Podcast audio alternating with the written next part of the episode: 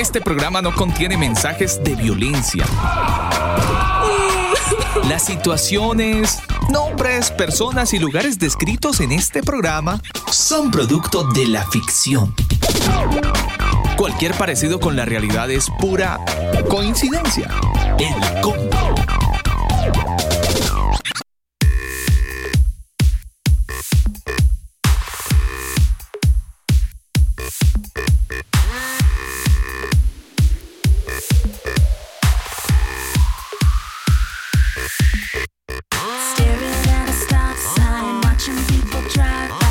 Amigos del combo, muy buenas noches. Un saludo especial para todos los que a esta hora del día se conectan. Ustedes han escuchado los aplausos con el que hemos iniciado en esta noche de combo. Es martes 24 de marzo de este año 2020 y avanzamos dando gracias a Dios por la victoria. Damos gracias a Dios porque hoy es un día lleno de victorias, hoy es un día donde hemos alcanzado la poderosa mano de Dios que nos lleva de triunfo en triunfo, de victoria en victoria. Y este día para usted no se ha terminado, así que no se preocupe. Recuerde muy bien que la fortaleza y nuestro pronto auxilio en medio de la tribulación proviene acerca de, de nuestro Dios, de Jesucristo. Entonces hay que tener mucho ánimo. Mi nombre es Alba Osorio, a usted gracias por hacer parte de esta noche de combo y a usted también gracias por permitirnos llegar a su corazón y en este tiempo de cuarentena hacer compañía en medio de la actividad o del lugar donde usted hoy nos escucha. Bienvenidos al combo.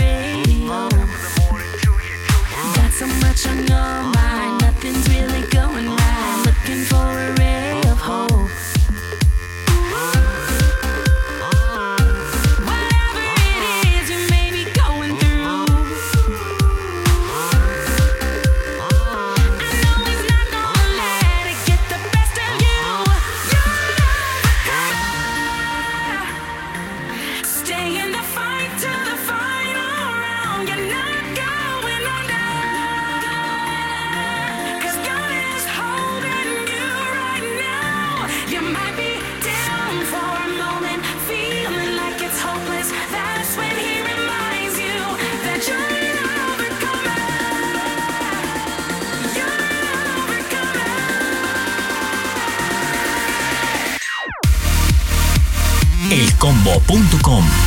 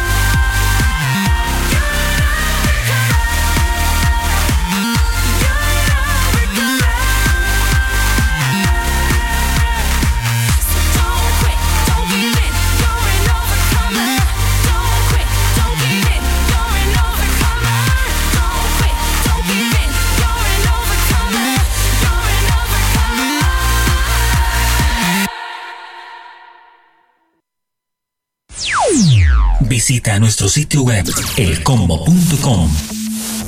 Tú pones el lugar, nosotros te acompañamos, El Combo. En esta emisora queremos que tú y los tuyos vivan de manera saludable. Por eso, cuídate. COVID-19. Prevenir es curar. Quédate en casa. El aislamiento es fundamental para que esta epidemia no siga creciendo. Aprovecha este tiempo para descansar, leer, ser creativo, hacer ese tipo de cosas que normalmente no puedes por falta de tiempo. Te estás cuidando y nos estás cuidando. Quédate en casa. Y recuerda, si toses o estornudas, hazlo con el pliegue del codo. Si usas pañuelos, que sean descartables. Quédate en casa. El virus no puede ganarnos si estamos todos juntos. Quédate en casa. Quédate, en casa. Quédate en casa. Manual de Sonido para Iglesias. Es el primer libro con énfasis en la educación dirigida a los músicos de las denominaciones eclesiásticas. Este libro fue escrito por Elber Montiel, productor musical colombiano, y Daniel Torres, ingeniero de sonido chileno. Sus conocimientos enriquecerán desde un punto de vista técnico a los ministerios de las diferentes congregaciones, brindando la posibilidad de mejorar la calidad del sonido y acople de la banda en el momento de realizar sus reuniones o eventos en vivo. El exceso de volumen es perjudicial para tu salud. Infórmate www.manualdesonido.com. Thank you. Ustedes ya lo saben, gracias a la gente de Manual de Sonido para Iglesias llegamos a todos ustedes. Si están necesitando que alguien les dé una manito con ese tema del sonido en sus iglesias, pues es muy fácil, www.manualdesonido.com. Quiero saludar a toda la gente que está conectada con nosotros a esta hora del día, con algunos problemas además, porque hoy infortunadamente hemos tenido, bueno, hoy en el mundo en realidad estamos atravesando por situaciones un poco complicadas por cuenta del coronavirus. Pero bueno, hay que seguir avanzando, hay que seguir moliendo café, como dirían en Colombia, hay que seguir avanzando. Son las 9 de la noche, 10 minutos. Les recuerdo que hoy tenemos nuestra serie en el combo, las fiestas bíblicas. Hoy estaremos desarrollando un tema súper interesante y la invitación es para que usted se quede con nosotros muy bien sentadito, muy cómodo además, porque vamos a estar desarrollando un tema bastante interesante. Así que no se desconecte. Ya vienen algunas noticias importantes del día y por supuesto el desarrollo de nuestro tema del día aquí en el combo. Esta canción la hace Miguel Balboa, se titula así, Me falta corazón.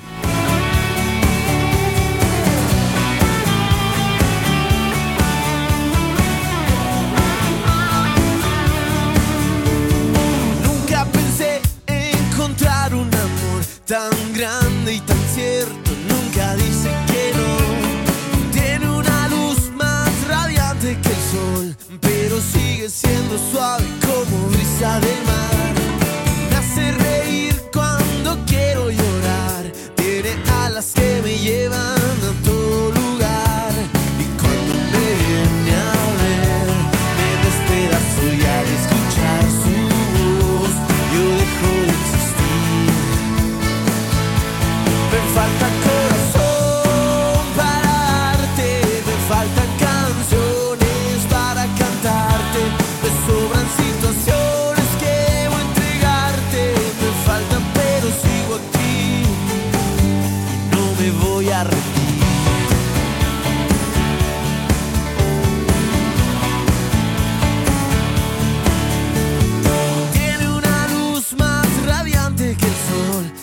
sigue siendo suave como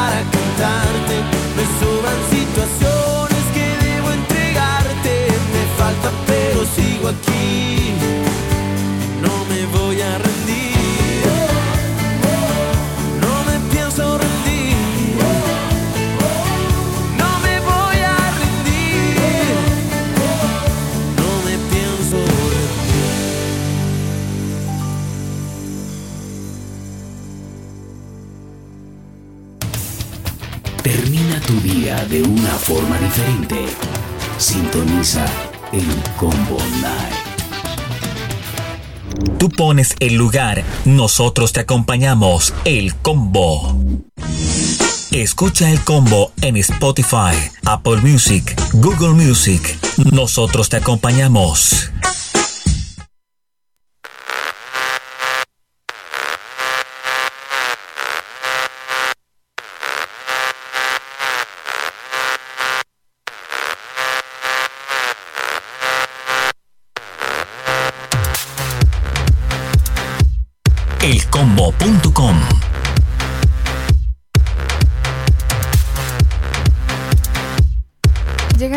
Noticias a esta hora de la noche al combo, ya son las 9.15 minutos a esta hora este espacio en vivo.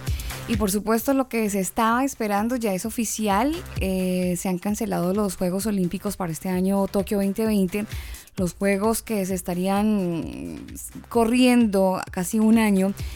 Y gracias a que el primer ministro japonés Shinzo Abe dijo que había que tomar acción y permitir que se jueguen, pues obviamente luego, de una manera completa, se va a ilustrar como la victoria humana contra el coronavirus, fue como él lo estuvo planteando. Dice, por ahora esta guerra continúa en todo el mundo y tenemos que dar la pelea. El martes India estuvo bloqueando, bueno, hoy martes estuvo bloqueando eh, India, todo el país para evitar el virus, ya que su vecino Pakistán está haciendo lo mismo. Ayer lunes, el primer ministro británico Boris Johnson anunció restricciones y mucho más estrictas sobre cuándo pueden ir y venir todos los residentes en este gran país. Uno de los comentarios que dijo el residente británico, creo que ya vimos que lo que iba a suceder y creo que me siento un poco aliviado porque no vamos a cerrar completamente nuestras fronteras. La gente todavía puede salir de sus casas.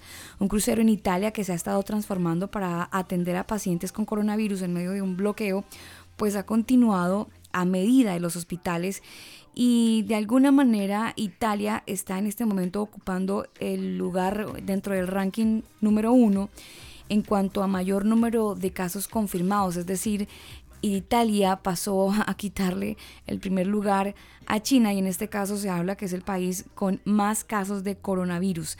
España pues está poniendo el día rápidamente con más de 6.500 casos nuevos, desafortunadamente, y el día de hoy, un día después de recibir un envío de emergencia con máscaras protectoras de Francia a Madrid, los trabajadores en Madrid están ocupados creando un hospital de campaña que albergaría a unas 5.500 eh, camas, obviamente para poder tener la acomodación completa para este tipo de residentes, personas con el coronavirus.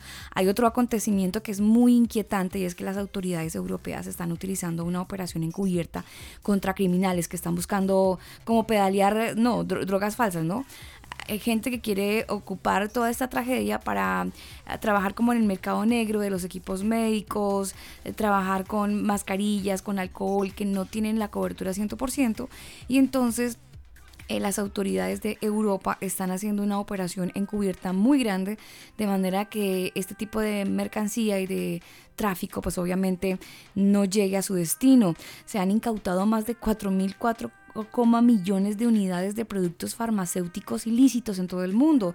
Les cuento además que se han desmantelado unos 37 grupos del crimen organizado y se han estado realizando algo así como 121 arrestos, fue lo que dijo Ursula von der ella es presidenta de la Comisión Europea que está también pues revisando este tema del coronavirus y de todo lo que se va entretejiendo en cuanto al marketing, porque Daniel, hay que decir que esto despierta obviamente un marketing o una comercialización con todo lo que tiene que ver de orden de higiene, pero pues también hay un mercado negro y hay personas que están aprovechando esta situación para enriquecerse y hacerlo de una manera pues aprovechándose de la fe y del momento crítico en el que estamos viviendo. Sí, desafortunadamente esto siempre va a pasar, gente que se aprovecha de las situaciones para eh, tratar de lucrarse y pues no, no les importa la vida, no les importa absolutamente nada, sino ver la manera de cómo lucrarse. Eh, y esto no pasa solamente con criminales que adulteran eh, el tema de los medicamentos, el alcohol gel y todo lo que usted acaba de nombrar, sino con personas que desafortunadamente le mienten al gobierno eh, de una manera irresponsable diciendo que no, que ellos no, no, van a hacer ningún tipo de acto cultural, no van a hacer ningún tipo de reunión ni nada, eh, porque esas son las medidas que han tomado. ¿De quién le estoy hablando, Alba? Pues imagínense que ayer el Ceremi de Salud del Bio Bio en Chile, Héctor Muñoz, confirmó que hay siete casos de coronavirus confirmados que pertenecen a la congregación evangélica Iglesia del Nazareno. esto es en el sector Boca Sur de la comuna de San Pedro de la Paz. Abro comillas y leo textualmente. Hemos adoptado la medida de prohibir la realización de actividades religiosas, deportivas, culturales, em, la que regirá para actividades cerradas o al aire libre, con base a las recomendaciones y aislamientos eh, social entregados por el Ministerio de Salud y la Organización Mundial de la Salud. El, el objetivo de contribuir a la disminución del contagio del COVID-19, cierro comillas, es lo que señaló Muñoz, eh, quien es también pastor evangélico de esta congregación. Diversos medios nacionales especularon con la información señalando que esto se debía a que ellos seguían haciendo reuniones y servicios habitualmente en esa congregación y eh, no habían seguido las recomendaciones de las autoridades y por lo tanto mintieron, mintieron a las autoridades. Ah, hay, otra, eh, hay otra hipótesis y es que al parecer una persona que tenía el contagio del coronavirus no acató la norma y se fue acá al culto. Se fue al culto porque pues, mm, bueno, el argumento que le haya tenido se fue para el culto y dentro de la reunión contagió a la gente que estaba en la iglesia. 36 personas, creo. Sí, señora. Mire, la pastora Gisela Canales eh, de la iglesia del Nazareno de Boca Sur indicó que Estrella de la Concepción, a partir de eh, esto, pues eh, del 15 de marzo, según ellos, estamos no estamos celebrando los, los cultos, es lo que ella dijo. Los suspendimos antes porque hubo muchos hermanos con fiebre esa semana previa el último culto de la congregación fue el 8 de marzo y después de, del 15 nos reunimos más para tratar de evitar la propagación de este virus. Pero desafortunadamente pues toda esta información es, eh, eh, falsa porque siguieron haciendo reuniones. Según el comunicado oficial de la Iglesia Nazareno, eh, dicen ellos comunicado importante, hermanos y hermanas, en relación con el foco de infección del COVID-19 en la Iglesia Boca Sur y debido a que esta situación trascendió a la prensa y ya está mal usando la información. Quiero precisar lo siguiente, los nazarenos del Bio, y particularmente de Boca Sur suspendimos los cultos del ministerio el día 15 de marzo con fecha en la autoridad sanitaria nos acaba de eh, entregar y nos prohibieron también respecto de las reuniones públicas. Luego de la recomendación a un aforo máximo de 50 personas, quien recién en la región del Biobío se suspendieron las actividades religiosas. Bueno, ahí está el comunicado, pero desafortunadamente Alba, ellos siguieron haciendo las reuniones y hoy tenemos personas contagiadas con este virus mortal que, pues, a ver, o sea, por eso le digo, otros, hay unos que hacen eh, medicamentos falsos y y alcohol gel que no corresponde para sacar dinero y hay otros que prefieren eh, seguir haciendo reuniones para que su economía no mengüe. Cosas que pasan, señor. Son las 9 de la noche, 23 minutos. Avanzamos en este tiempo de combo. Vámonos con una muy buena canción. Un clasiquito, si me lo permite. Un clasiquito. Eh, seguimos en México. Nos vamos con la gente de Semilla de Mostaza o Torre Fuerte, mejor. Ah, no. Semilla de Mostaza, Torre Fuerte, son los mismos, solo que variaron su nombre. Esta canción se titula así, Gracias. 9 de la noche, 23 minutos, avanzamos en el combo. Saludo a toda la gente que está conectada en nuestro sitio web y también a aquellos que nos siguen en algún lugar del mundo a través de mixlr.com slash el combo.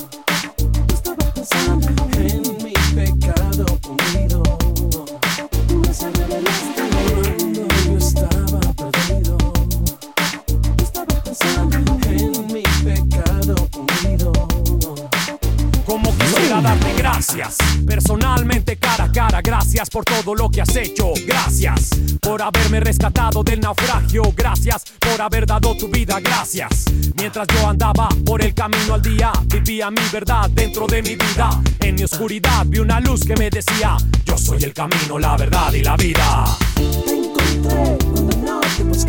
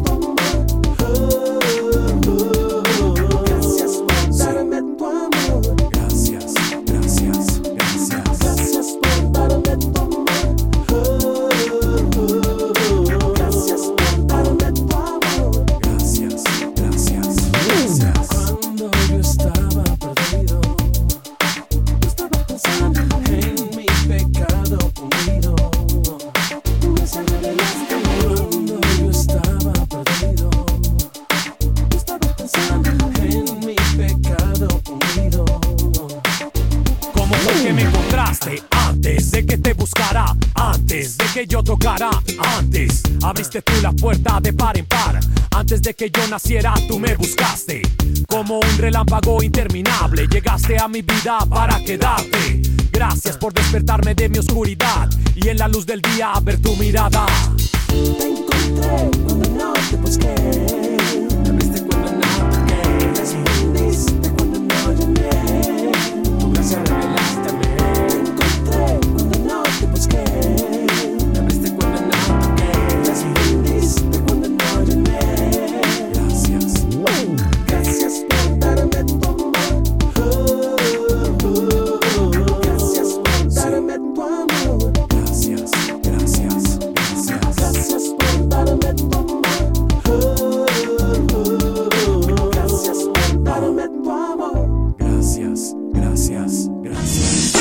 Escucha el combo en Spotify, Apple Music, Google Music. Nosotros te acompañamos.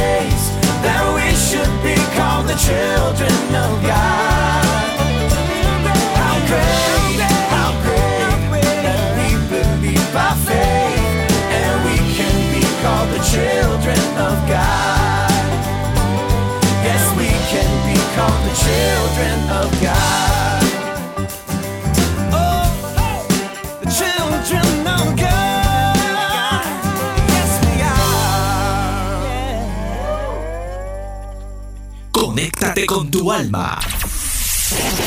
Conéctate con el combo. Estás escuchando El Combo.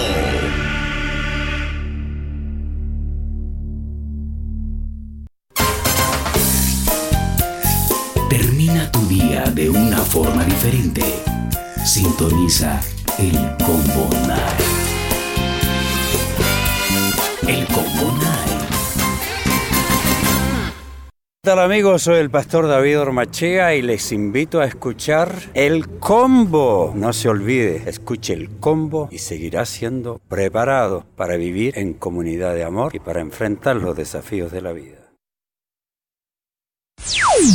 Visita nuestro sitio web elcombo.com.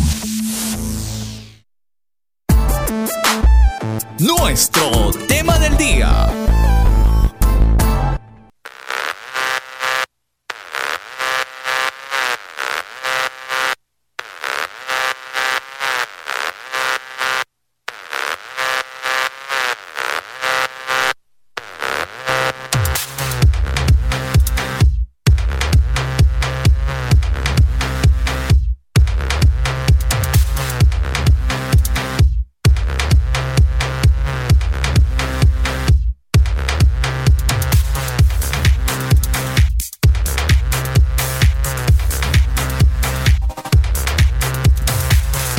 Por supuesto, como lo prometido es deuda y les hemos estado contando a todos ustedes pues de nuestro tema del día, eh, es, nos es necesario, nos es necesario que ustedes...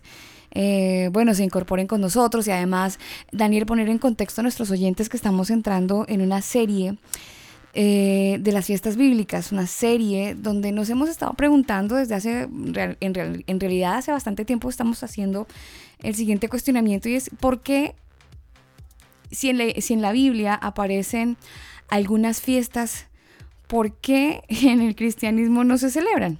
Eh, por eso la serie, fiestas bíblicas. Exactamente. Hemos estado hablando de las fiestas bíblicas, Alba, donde empezamos con la pregunta, porque es que eh, es típico, ¿no? Que, ay, no, es que ellos celebran es para ellos y para los judíos, pero para nosotros no, porque nosotros eh, Jesucristo lo hizo todo y ya todo lo del Antiguo Testamento ya no cuenta. Y vaya que nos hemos equivocado, porque con, con tanta información eh, es, es, es bien interesante este, esta, esta serie. Sí, señor, ¿deben los cristianos celebrar las fiestas bíblicas? Esa ha sido parte de nuestra pregunta, pero antes algo importante para todos ustedes. Los comentarios vertidos en este programa hacen parte de la investigación de nuestros invitados. Lo invitamos a descubrirlo. Bienvenido a la serie Fiestas Bíblicas. A usted y a toda la gente que se conecta con nosotros, un saludo muy especial. Ingeniero Daniel, usted tiene la palabra, tenemos los invitados y usted está al mando en esta noche con respecto a esta serie tan interesante que estaremos abarcando a lo largo de estas dos horas y media, dos horas 28 minutos para serle más exacta. Ah, rayos. Bueno, eh, tenemos por supuesto a nuestro invitado completamente especial y es durito del tema Eh, porque eh, sabe muchísimo. Ya es de la casa, Daniel. No, él ya es del combo, él ya es parte del combo. Sí, es un combero. Es un combero más. Sí, es un combo Eh, lovers. Exactamente, es un combo lovers. Y está con nosotros aquí, por supuesto, en el combo. Sí, señor, es Antonio Miranda, él es el director de la Escuela Bíblica Casa de Estudios Cielos Nuevos y Tierra Nueva en México. Y bueno, él está entregando parte de su vida, en realidad, al contarnos eh, toda esta, y a desenglosar, Daniel, a, a desglosar, des- Desmenuzar. desmenuzar, Sí, sí, sí. desenglobar, eh, triturar, Aterrizar. aterrizar, bajarnos los globos que teníamos arriba con respecto a ese Más tema de las pincharlos. Pincharnos pinchando los globos. Sí, claro. Eso, enséñele palabras, oye, enséñele. Primero fue metiendo goles, Sí. le pegó al perrito, Le pegó al perrito. y ahora es rompiendo globos. Pinchando, pinchando globos, globos. pinchando Ahí globos. le dejo este globo. Eh, claro, eh, cuando el combo dice ahí dejamos nuestro globo es porque queda una, una incógnita, una pregunta ahí dando vueltas. Sí, señor. Antonio, buenas noches, gracias por estar en el combo nuevamente, bienvenido. Buenas noches hasta Chile, buenas tardes aquí en México, gracias nuevamente y, y qué bacano que me hagan parte del combo. Claro, usted, usted ya hace parte del combo, Antonio. Es imposible no, no, no, no recordarlo con, con cariño. Gracias, gracias. Pues aquí estamos otra vez, gracias al creador que nos nos da la vida todavía y nos permite pues estar compartiendo desde acá. Bueno, Antonio, hoy es un tema así muy interesante eh, porque además, porque además nos, nos llena de, de, mucho regocijo entender que hay una fiesta que tiene que ver con, con frutos, usted nos lo mencionaba el domingo acerca del bicurín. Eh, no sé por dónde se empieza, sé que hay unas imágenes de apoyo que usted nos va a entregar y que también vamos a estar republicando nosotros en el combo. Eh, desde el combo, sí, señor. Pero bueno, no sé por dónde quiere empezar Antonio porque el tema usted lo domina mejor que nosotros, así que bienvenido y tiene la palabra. Gracias, gracias nuevamente. Muy bien, pues eh, estamos llegando a lo que se conoce como Bikurim, así es, dentro de las citas, las citas bíblicas y otra vez pues la pregunta con la que comienzan, ¿verdad? Eh, ¿Por qué no habría de celebrar esto? Y, y bueno, eh, les hice llegar un enlace en donde están unos gráficos que, que especialmente pues para ustedes, para que vayan ahí captando lo que yo voy a tratar de decir. Tal vez hubiéramos comenzado, hubiera sido bueno comenzar con esta imagen sobre el, ciclo de, siembra y cosecha.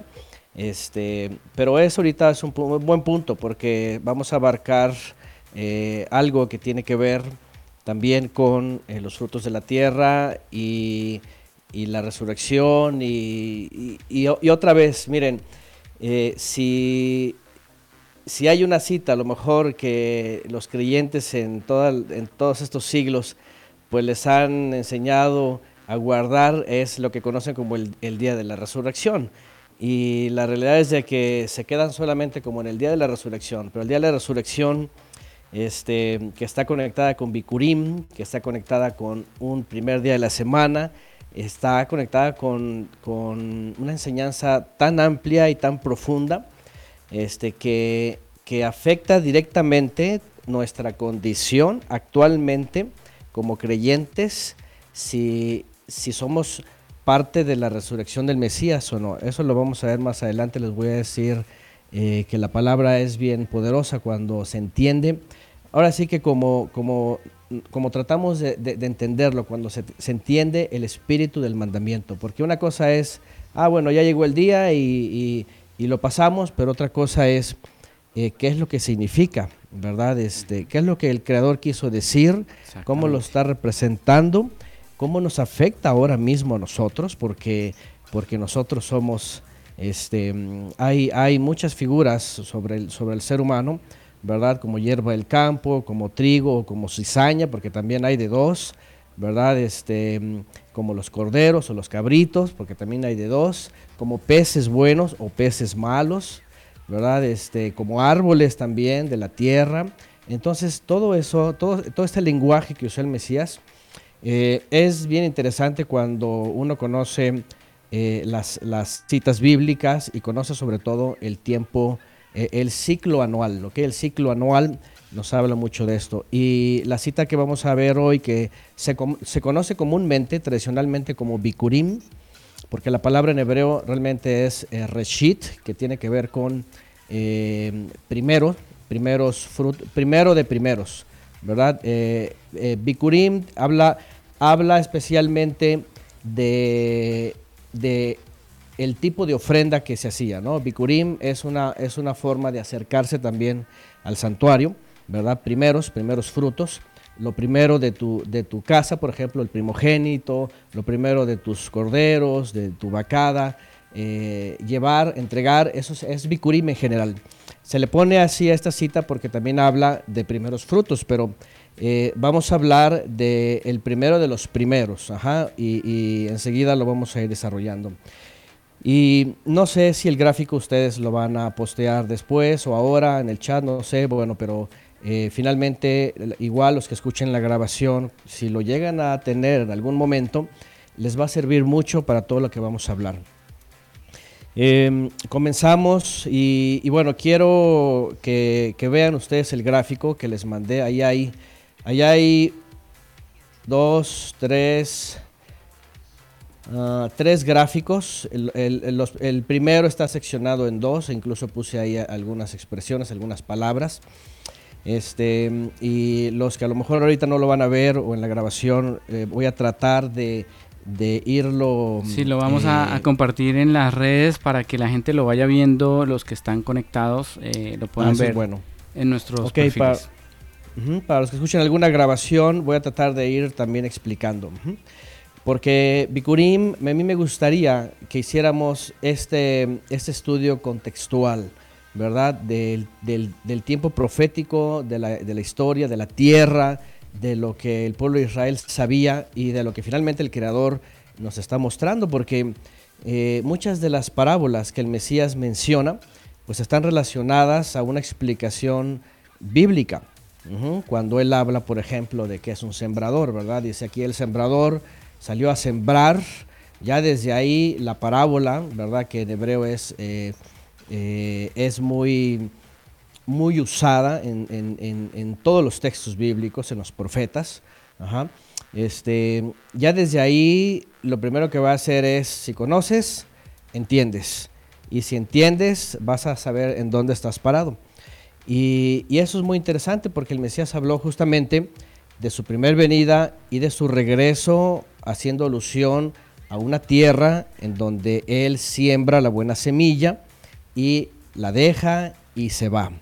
Y se va y corre un proceso anual, ¿verdad? De, de- naturaleza en la tierra porque llueve, porque empieza a crecer, porque empieza a crecer cizaña, porque viene, bueno, viene primero el malo y siembra cizaña, y luego eh, viene la sequía, ¿verdad? Y luego viene, no hay agua, no hay, no hay lluvia, pero hay el rocío de la mañana.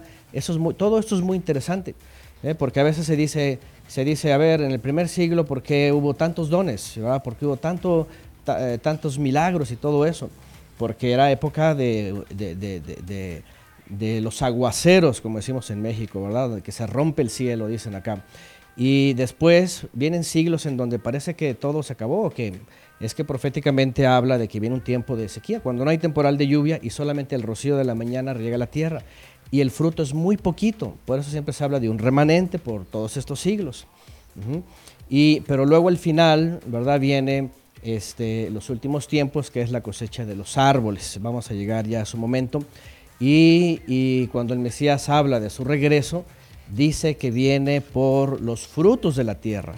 Y entonces dice que manda a sus trabajadores, que son los ángeles, dice hacer el levantamiento, dice que hacen una separación entre el buen trigo y la cizaña la ponen por un lado y es la que va al fuego, etc. Entonces, todas estas parábolas que, que realmente dicen lo mismo sobre las ovejas y los cabritos, sobre los peces buenos y peces malos, esta red, todo, todas estas parábolas, todas están asociadas a las citas santas, al ciclo festivo. Aquí es donde empieza a tomar mucho, mucha importancia y empieza mm, la escritura y sobre todo la, la- la enseñanza del Mesías empieza a mostrarnos eh, también cómo nosotros tenemos que responder ante, ante la lluvia, por ejemplo. No vamos a llegar a un momento en, en la fiesta de las semanas en donde se habla de la lluvia que cae como un aguacero y que los frutos vienen, pero de, de montón, que hablando de los dones espirituales. Entonces, todo está relacionado a la tierra. Ujú. Nosotros somos tierra, finalmente somos hechos de la tierra, ¿verdad? La palabra es eh, eh, eh, Adamá, que es, eh, por eso Adam realmente significa terrenal, terrenal o terrestre, y habla en general. Ya después vienen sexuados, ¿no? Varón y hembra, pero somos como tierra y la semilla finalmente, que es la palabra, es el mensaje la buena nueva, pues tiene que caer en nosotros. Y, pero también, como también eh, Pablo de Tarso hace una alusión a esto, ¿verdad? Dice que la semilla tiene que morir. Cuando cae de tierra, muere para que nazca una nueva criatura. Todo esto es bien interesante porque cuando llegamos a Bicurim y el día de la resurrección, entonces no nada más se levantó y ya, y celebremos y, y ya este, tenemos eh, la salvación o la vida eterna, ¿no? La realidad es de que no solamente es la información, por eso, por eso Pablo dice que la letra mata, pero el espíritu vivifica. Si uno nomás se queda con la letra, ah, sí, ya nació, ya resurrecció, pe- perdón, resucitó y celebramos y esto, pero si la gente sigue como un grano muerto, sin vida, entonces de nada sirve. Pero cuando se entiende el espíritu del mandamiento y el poder de la resurrección en la vida de las personas, hay entonces lo que se conoce como una transformación y una renovación de la mente y el entendimiento. Bueno, eh, en el gráfico que está hasta arriba, les voy a ir diciendo, vemos todo el temporal, todo el ciclo festivo bíblico que está relacionado a la tierra.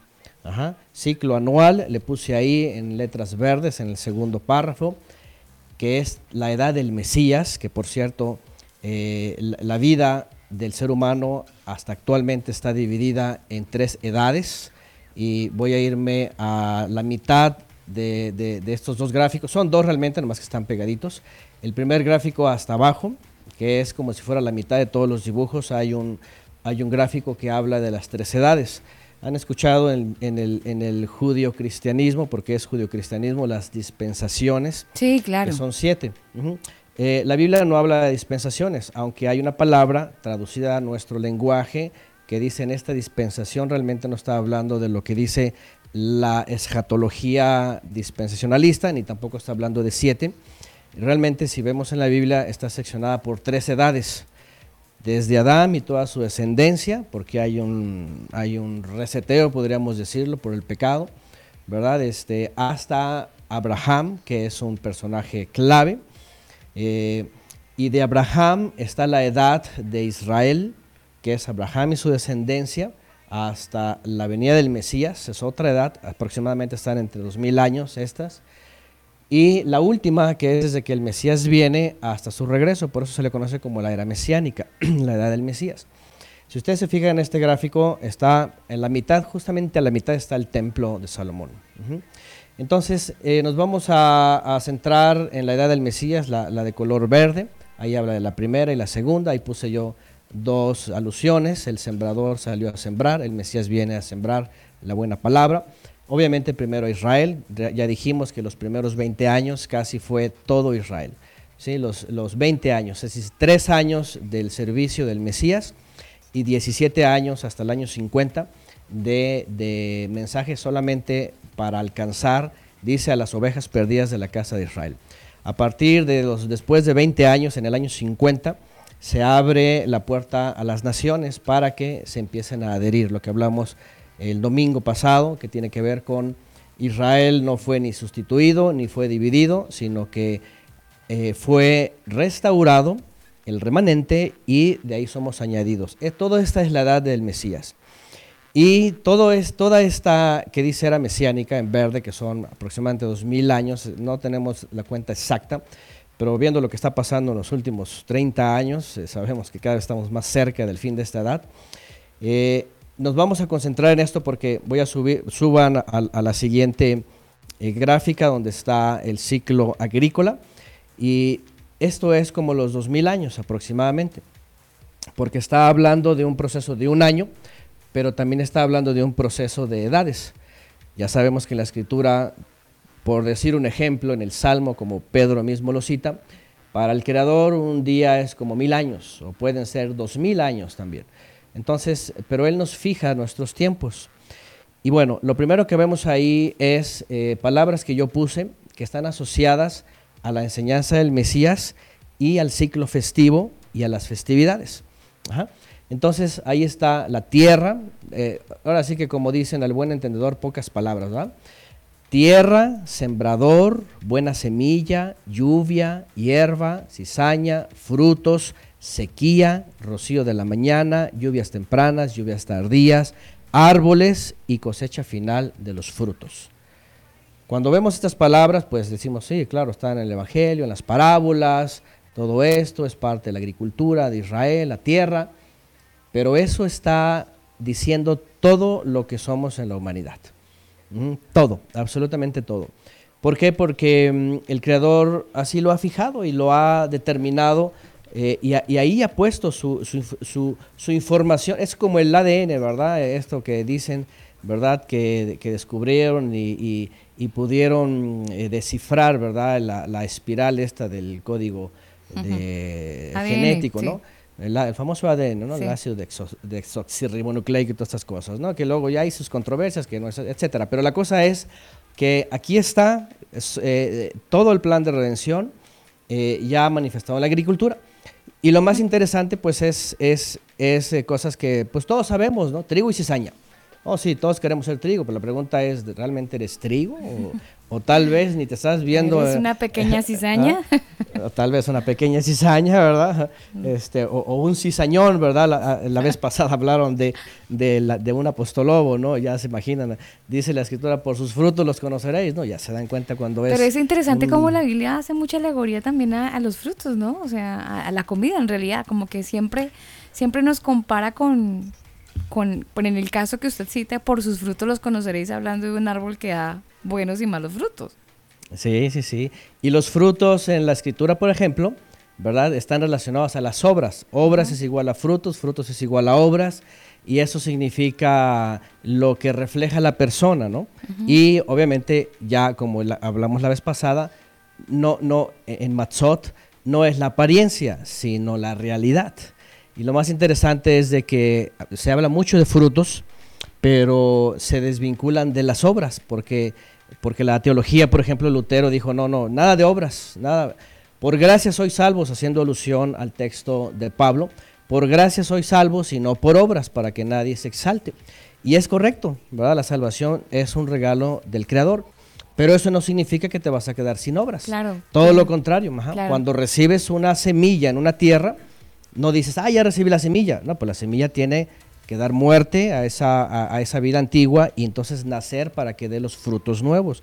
Y los frutos nuevos es la obediencia. En la, toda la escritura, obras y frutos, está hablando de actos, ¿verdad? Actos correspondientes a una persona en base al Creador. Y es la obediencia, es la fidelidad, es la santidad, es el cambio de, una persona, ¿no? Claro, da eh, eso te iba a preguntar, Antonio, con el tema de, la, de los frutos porque desafortunadamente hay muchas eh, iglesias que atribuyen el tema de los frutos al crecimiento de su iglesia en cuanto a miembros.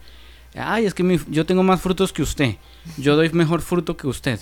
Y aluden es a la cantidad de personas de la iglesia. De personas, sí. Pero fruto, dar fruto es yo como persona, como individuo, como Daniel Torres, debo dar fruto eh, en, mí mismo. O sea, eh, no sé, mejorar lo que estoy haciendo mal, cambiar ciertas actitudes que yo sé que son pecaminosas, dar frutos de, mi propia vida, de arrepentimiento. ¿Cuáles son esos frutos dignos de mm. arrepentimiento en ese caso, Antonio? E, es correcto, sí. De hecho, frutos dignos de arrepentimiento, por ejemplo, ese es un, tema y, un, texto muy claro, muy contundente, ¿no? Cuando viene eh, Juan el Bautista, viene a un Israel que es necesario prepararlo porque dice la escritura en palabras del Mesías que andaban como ovejas sin pastor, todos perdidos, cada uno había agarrado su propio camino, su propio maestro, su propio emisario o apóstol, su propio rabí, estaban todos dispersos y, era necesario que primero viniera eh, el profeta, como dice Malaquías, dice, para enderezar los caminos, dice Isaías, y para hacer volver los corazones de los padres a los hijos y de los mm. hijos a los padres. O sea, reconciliar a los patriarcas con esa generación, a la obediencia. Y cuando se acercan los fariseos, Él les dice, hagan frutos dignos de arrepentimiento. O sea, la palabra, y hablando de palabras que están mal traducidas y mal entendidas, porque en, en griego este, la palabra eh, arrepentimiento, que es metanoia, tiene que ver con un cambio de, con un cambio, pues, a veces ni se explica la, eh, el ancho, ¿verdad? Del cambio, solamente cambia. Por ejemplo, el borrachito ya no es borracho, ya deja la, cerveza y entonces vente a la iglesia, ¿no? Creen que ese es un cambio, un cambio de vida. Pero en hebreo la palabra original es teshuvah, y teshuvah, tiene, eh, es volverse. Eh, volverte del mal camino. Es como, es como la, la, parábola del hijo pródigo, que él cuando estaba ya comiendo la comida de los cerdos, decidió regresar donde su padre. Antonio, al origen. Yo, yo, le voy a hacer una pregunta. Yo sé que no, no, no quiero que nos abramos mucho por este sendero de las preguntas, pero al escuchar lo que ha dicho usted, em, me genera a mí la siguiente interrogante y es, en el cristianismo nos han enseñado y hemos aprendido por medio de la fe que cuando una persona eh, hace la oración de fe, ya sé que la oración de fe está entredicho porque la historia probablemente nos diga alguna cosa medio rara, pero eh, cuando una persona hace la oración de fe, uno, como que el objetivo en el cristianismo es que la gente haga la oración de fe y entonces nosotros, nosotros tenemos la convicción en el corazón que ¡ah! ya fue salvo. eh, ¿hay un engaño ahí? ¿Debe, sí. debe la persona tener un fruto? Eh, Si bien la respuesta probablemente usted me va a decir que sí, me va a entregar toda las- la historia del por qué sí, probablemente le, le voy a dar otra, otra pregunta dentro de la pregunta que le estoy haciendo y es que el, el que ha sido el ejemplo místico y, y- y el que más se ha ocupado dentro de la iglesia cristiana y es el ladrón en la cruz, que sin haber tenido una vida piadosa, se arrepiente, muere y asegura su salvación. E- ese, ese cuadro eh, ha servido para que muchos se argumenten y digan, bueno, pero si hace la oración de fe y reconoce, está bien. ¿Debe haber un fruto entonces? ¿O no Claro, debe haber un fruto? Debe de haberlo, por supuesto, y más para los que no vamos a terminar eh, colgados en un madero en el último minuto, porque yo no sé si los que hacen alusión a este ejemplo están pensando todos que van a estar al final colgados y, y ahí se van a arrepentir, ¿no? Porque esto es muy fácil de citarlo para mil millones de personas Claro, que, claro. que le están pidiendo que hagan una oración, ¿no? Y hay gente Eh, que, son- que, que, eh, espera eso. Ay, no, yo cuando, cuando sea más grande, cuando sea viejo, cuando pase algo, ahí yo acepto al Señor y, y ya. Pero de resto, viven toda una vida de lujuria. O de sea, todo. pero es necesario el fruto. Sí, ahí- ahí les Necesaria, va. o sea, ¿e- ¿es necesario el fruto? Sí, ahí les va. Hay- aquí hay, vas- hay varias cosas que hay que, que hay que tener en cuenta, ¿no? Porque el ladrón que estaba colgado, pues no era un egipcio pagano que nunca supo nada. Era un israelita que estaba eh, eh, llevando una condena y que bajo, bajo los argumentos que finalmente Roma, porque los judíos en aquella época no podían mandar a matar a nadie a menos que los romanos lo permitieran, entonces había sido llevado a, a juicio y su sentencia finalmente era morir, ¿verdad? Este, en el madero. Entonces aquí, aquí hay que ver algo, número uno, primero esto. Ese hombre era un israelita que fue sorprendido y que está acusado de ser ladrón y que ha entendido que transgredió la instrucción, es decir, conocía la instrucción, la Torah, los mandamientos, pero su estilo de vida le llevó a terminar en un, en un madero. ¿Qué es lo que le pasó en la cabeza a ese hombre cuando ve al Mesías? Que por cierto están, están muy cerca, porque no están a tres metros o a cinco metros gritándose, están muy cerca agonizando, apenas hablando, eh, diciéndose lo que está pasando. Y, y ya se imaginará esta escena, ¿verdad? Este, y lo que pasa con él es de que comprende que su vida fue una vida de iniquidad. La palabra iniquidad tiene que ver con transgresión de la Torah, ¿verdad? De no seguir los reglamentos.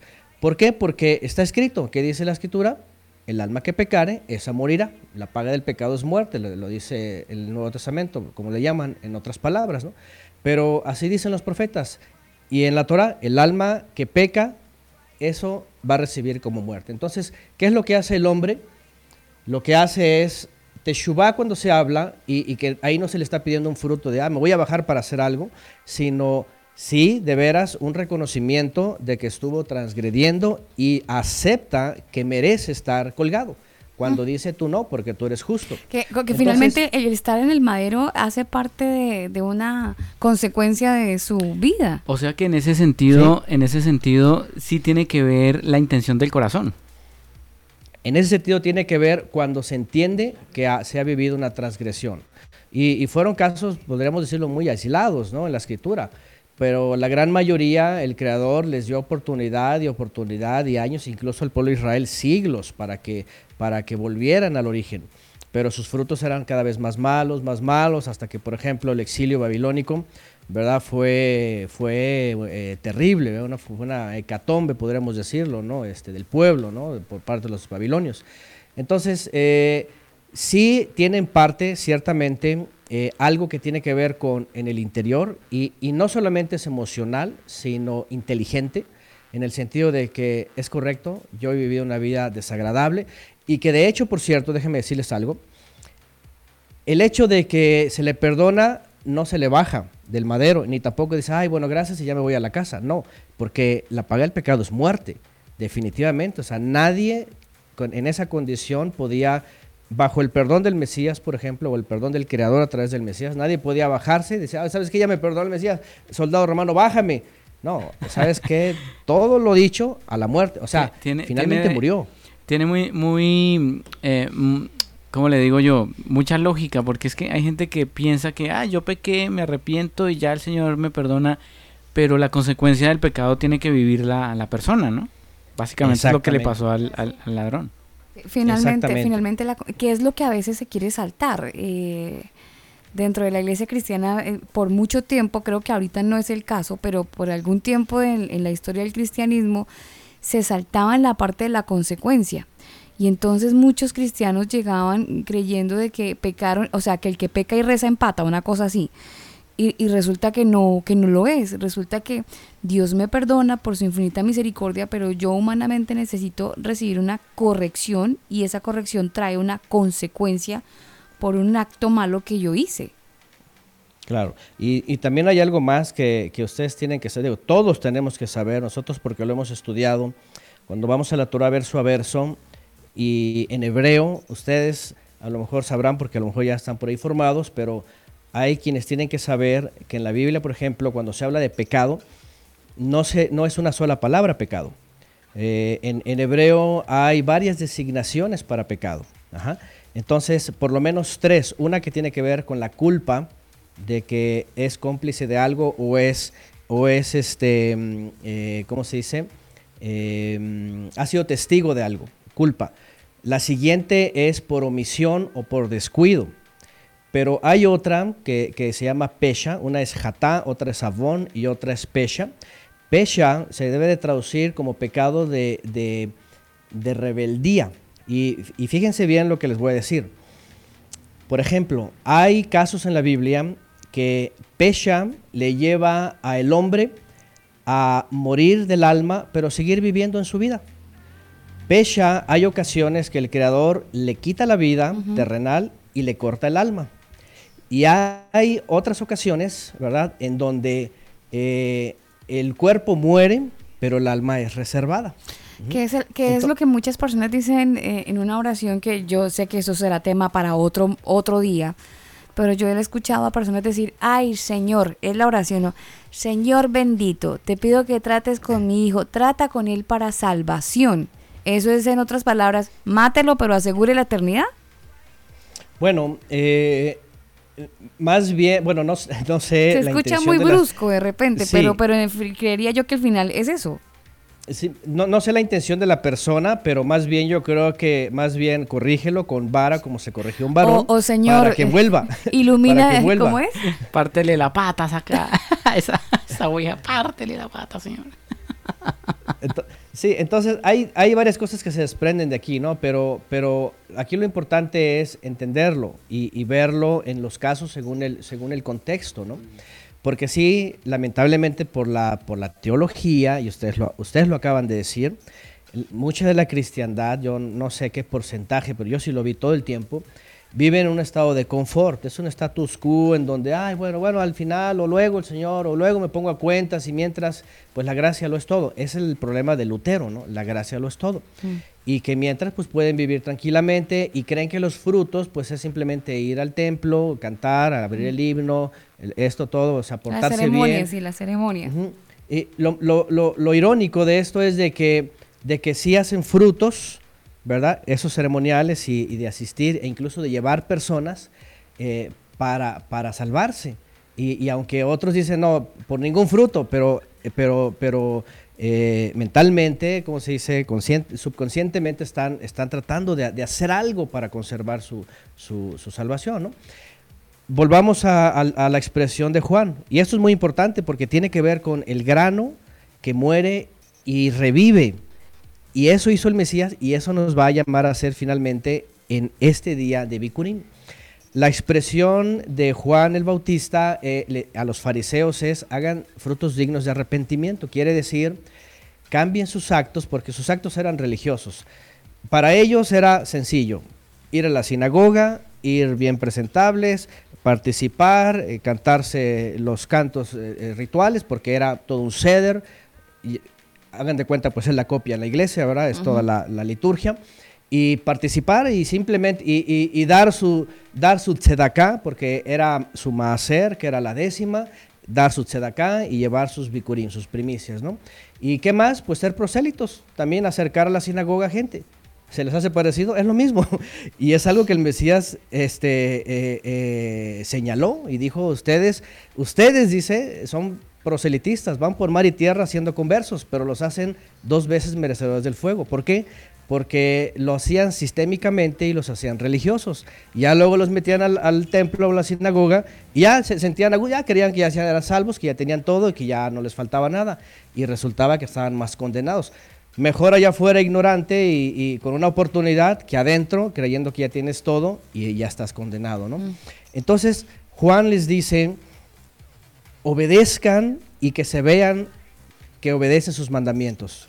O sea, no sigan con la tradición, no sigan con sus tu- costumbres, no sigan con sus teatros, con sus apariencias, sino hagan realmente hechos verdaderos en su vida que obedecen, como qué, como misericordia y justicia, algo que, que- enseñó mucho el Mesías, ¿no? Como obediencia, como santidad, como amor al prójimo, como eh, la, la- enseñanza verdadera de la palabra, ¿no? Como participar de- de- del cuerpo de Israel, pues en su momento, como debería de ser, ¿no? Entonces, ¿por qué? Porque ellos, sus frutos, pues eran religiosos y, y lo, que, y lo que más juzgaron, tanto Juan como el Mesías, pues fue eh, las apariencias, la religiosidad, ¿no? Recordamos las palabras del Mesías que a los religiosos les dice sepulcros blanqueados, ¿no? Porque su apariencia es, parece que está todo bien y, y wow, y cantan, gritan y todo, y están asistiendo, y llegan, llegan temprano y se van hasta el último y todo, pero, pero por dentro están podridos. ¿Por qué? Porque o están muertos. ¿Por qué? Porque no hay, el espíritu del mandamiento no los vivificó, sino solamente se presentaron. Y, y eso es lo que ha pasado hoy día, ¿no? Presentarse así de un día para otro, como si ya pasó, ya hizo la oración y ya. Y, y por eso hace tiempo, no sé qué predicador dijo, ese es el nuevo cristianismo, este cristianismo es como las palomitas de maíz, ¿verdad? Que de un momento, pum, ya, ya, ya salió. Express. este, u- Ajá, express, pero la realidad es de que pues, está inflado. Está y crudo. ahí está. ahí está. Y, y está inflado, imagínense, Sí. es, es, es, este, levadura, ¿no? Sí. Exactamente. Aparenta, aparenta, pero no es lo que debe de ser. Bikurim nos va a ir llevando por, por ese camino para saber si realmente la semilla cayó, ha muerto el viejo hombre y ha nacido el, el bueno, el, el- el nuevo hombre. Creo que Lucas, me parece que. Lucas habla de un texto parecido a eso, ¿no? Que la semilla que no cae en tierra y muere no da fruto. O sea, pero finalmente todos somos semilla. Eh, el tema es, o bueno, o- bueno, la semilla creo que es la palabra, pero la tierra Es finalmente palabra. somos nosotros, ¿no? O sea, Y- en- sí. germina, depende nuestro corazón finalmente. Sí, y también, y para eso hay muchas parábolas. El Mesías, por ejemplo, también habló de cuatro tipos de tierra, ustedes las recordarán, ¿verdad? Hay una buena tierra en donde sí cae y, da fruto a, a varios porcentajes, pero dice que la que cae en el camino, pues se la lleva las aves, la que cae en las piedras, la que cae en, las, en los espinos, y lo que está diciendo es eso, la gente va a actuar así, ¿verdad? Este, como, como esa semilla que si no es bien recibida, pues depende del contexto donde cae y donde es recibida, ¿no? Entonces sí, la realidad es de que estos ejemplos ayudan mucho también para probarnos nosotros. Eh, el tema pasado de Matzot, que fue el domingo, por este cambio que tuvieron, bueno, se habló de frutos eh, de verdad y de sinceridad, ¿verdad? Ya no con la vieja levadura de, de maldad, de malicia. Entonces tiene que ver con lo mismo, Y, al final... y es una transición, ¿no? La Eh, fie- las fiestas ser- vienen siendo una transición también para el creyente que, que está empezando a entenderlas, porque es lo que, lo que veo, se, se vuelve como un tema transitorio, es como un paso a paso, las fiestas. Claro, claro, porque no nada más es recibir la tierra, o sea, lo primero que se hace en la tierra es, es, es prepararla.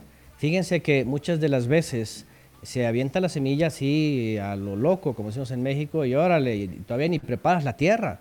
Y todos sabemos, y al menos los que crecimos un poco conociendo el campo, o los que ya han visto cómo se hace esto, pues se ara la tierra, se prepara, ¿verdad? Se trabaja, se abona si es necesario, todo esto. Entonces no puedes llegar con alguien y decirle, oye, mira, sí, haz la oración y, y listo, ¿no? O sea, por eso después apostatan o por eso son creyentes a medias o por eso son creyentes mundanos o materialistas o lo que sea o religiosos. Por- Por eso está el sistema como está, porque, porque lamentablemente, y esto que es de los últimos yo creo que ciento y tantos años, eh, Eh, fue así porque desde Inglaterra a Estados Unidos eh, entró por los nuevos predicadores basados en, la modernidad y en los nuevos seminarios teológicos, apuntaban a una especie como de avivamiento y que tenía que crecer exponencialmente. Vamos, hay tantos métodos que el de los 12, que el piramidal y que no sé cuántos y que trae uno y que trae dos y, y, como que pareciera que fuera, mételos, de hecho hay una, hay una doctrina que tiene que ver con las bodas del Mesías, en donde dice sal y mételos a fuerza. Y creen que tienen que llenar los templos a, fuerza, aunque no se, pero, la cosa es de que meterlos para que ocupen los lugares. Y eso se convirtió también en meter gente y no importa si creía o no creía o cómo creía. La cosa era, y a mí me tocó, porque yo, verdad, este, crecí eh, en parte en una iglesia en donde que venían de misioneros de Estados Unidos y ellos trabajan sobre números. Ellos reciben eh, pues, pues donativos de varias iglesias en Estados Unidos, pero tienen que ofrecer números. Cada año tienen que ser tantos bautizados. Estadísticas, sí. ¿Por qué? Porque si no crece y si no hay nuevas células y si no hay nuevas iglesias, pues se acaba el financiamiento, ¿no? Es el modus vivendus y obviamente trabajan como empresas. Entonces, lamentablemente, eh, se cree que, que tiene que ser así. Y el Mesías dijo, manada pequeña, pequeño rebaño, o sea, no estaba hablando de multitudes, además siempre dijo un remanente, este, puerta muchos llamados, pocos escogidos, todo eso. Entonces, todo nos va llevando a, lo mismo, finalmente, ¿no? Y tiene que ver justamente con eh, la tierra, ¿verdad? Cómo se produce. Igual ustedes pueden salir a los campos. Yo cuando he viajado por carretera y vamos, por ejemplo, no sé, 12 horas ¿verdad? de camino, yo voy viendo el campo y la gran mayoría de lo que hay en la tierra es, es hierba que no va a producir fruto, que, está ahí nada más, pero no hay fruto. Muy pocos lugares es donde hay verdaderamente frutos, árboles frutales o, sembradíos donde hay fruto ¿no? de, cualquier, de cualquier cereal o, semilla. ¿Qué quiere decir esto otra vez? Que en el mundo es lo mismo. Hay miles de millones de personas, pero la mayoría son como hierba que nada más crece y no da a veces ni flores, se mueren y se acabó, ¿no? Y, pero solamente eh, los que son buena tierra reciben la semilla y dan, dan ese fruto. Entonces, todo esto es una asociación que está en la escritura y al final el propósito es que nosotros podamos vernos si somos realmente esa tierra en donde se ha recibido la semilla, ha muerto el viejo hombre, ha nacido el nuevo hombre, está creciendo, está dando fruto. Y se acuerdan lo que hablamos también el domingo pasado, que no solamente que dé fruto, porque fíjense que el trigo, aunque cuando, cuando crece el trigo con, sus primeros frutos y está verde, está erguido, está así como derechito, ¿no? Está como una planta así como que aquí estoy yo y quién... Eso es parte también de la naturaleza humana, la jactancia, ser verde, la jactancia, el orgullo, pero cuando se, eh, se, empieza a reconocer al creador, entonces muero yo y se empieza a, a, curvear para mostrar sus frutos, cuando ya cambia de color, para entregarlos todos. Entonces muero yo para entregar mis frutos, ¿no? me niego a mí mismo para, para, para el creador. Todo eso es un proceso. Ya después viene lo, que ya hablamos, el trigo que se muele en la piedra, que es el Mesías y todo el proceso, ¿no? Para al final ser buenos eh, eh matzot, eh, panes sin levadura. Todo está conectado. Aquí ustedes ven este gráfico. De entrada, ustedes ven ahí seccionado, es todo el ciclo anual. Y comienza el ciclo anual, aunque se comienza realmente eh, con, la cementera que se llama, que es el, arado, trabajando la tierra y sembrando las primeras semillas. Eh, el ciclo anual comienza básicamente con la cosecha con la cosecha de los frutos. ¿okay? Ustedes ven en este gráfico, están los trabajadores ahí. Hay uno del medio que va caminando, lleva abrazado un homer. Ese es un homer, se le conoce como una medida, ¿verdad?, de, espigas, que es la que se tomaba y era el reshit para las primicias. O sea, en las primicias se entregaba el primero de los primeros. De todo lo que se iba a cosechar, se tomaba una medida, así se hacía un rollo, y se llevaba al santuario y ahí se mecía. Cuando vemos aquí ese hombre que está cortando, eh, eh, este, este- este primer hombre es eh, la cebada, ¿ok? Eh, lo primero, lo primero que se cortaba en Israel era la cebada, que es justamente cuando es el, el Pesaj de la salida de Egipto. Dice la escritura que la plaga del granizo dañó la cebada, porque ya estaba madura. Y dice que el trigo no lo dañó, porque era muy temprano. ¿Qué significa que el ciclo festivo comienza en épocas primaverales? Yo ahí les puse también un texto nada más, dos textos nada más para tener una referencia, ¿verdad? De que aparte de que empieza en las épocas primaverales, desde Génesis 1.14, incluso el Salmo 104.19 y otros más textos que hablan de los meses y de la luna nueva, nada más lo puse ahí como referencia, porque también la lumbrera menor, está Génesis 1.14, dice, estoy usando una versión ahí que es Castilian, pueden usar la que sea, pero en el hebreo van a encontrar la palabra eh, Moedim o Moadim, que habla de las citas santas o los, los momentos santos. Algunos lo traducen como estaciones, pero la lumbrera menor realmente no marca las estaciones, las estaciones las marca los solsticios y los equinoccios del sol. Pero el calendario hebreo es, es, es podríamos decir, solilunar, ¿verdad? Eh, rige el día con el sol, pero rige eh, la noche y, y las citas santas por la lumbrera menor, cuando nace la luna. Entonces yo pongo ahí dos, dos textos nada más para, como referencia, hay muchos más, en donde la Biblia dice que el renuevo de la luna, cuando se ve, y esto en tiempos bíblicos, había incluso hasta dos testigos para ver cuando apareciera la luna nueva, verse a ojo pelón y marcar el inicio de cada mes. Y marcar también cuando ya se entiende que el éxodo fue en la época de la cebada, ahí se entiende que entonces la luna nueva de cuando la cebada ya está madura, ya está por, por cosecharse, entonces ahí comienza el, el ciclo bíblico. Es lo que les comentaba el domingo pasado.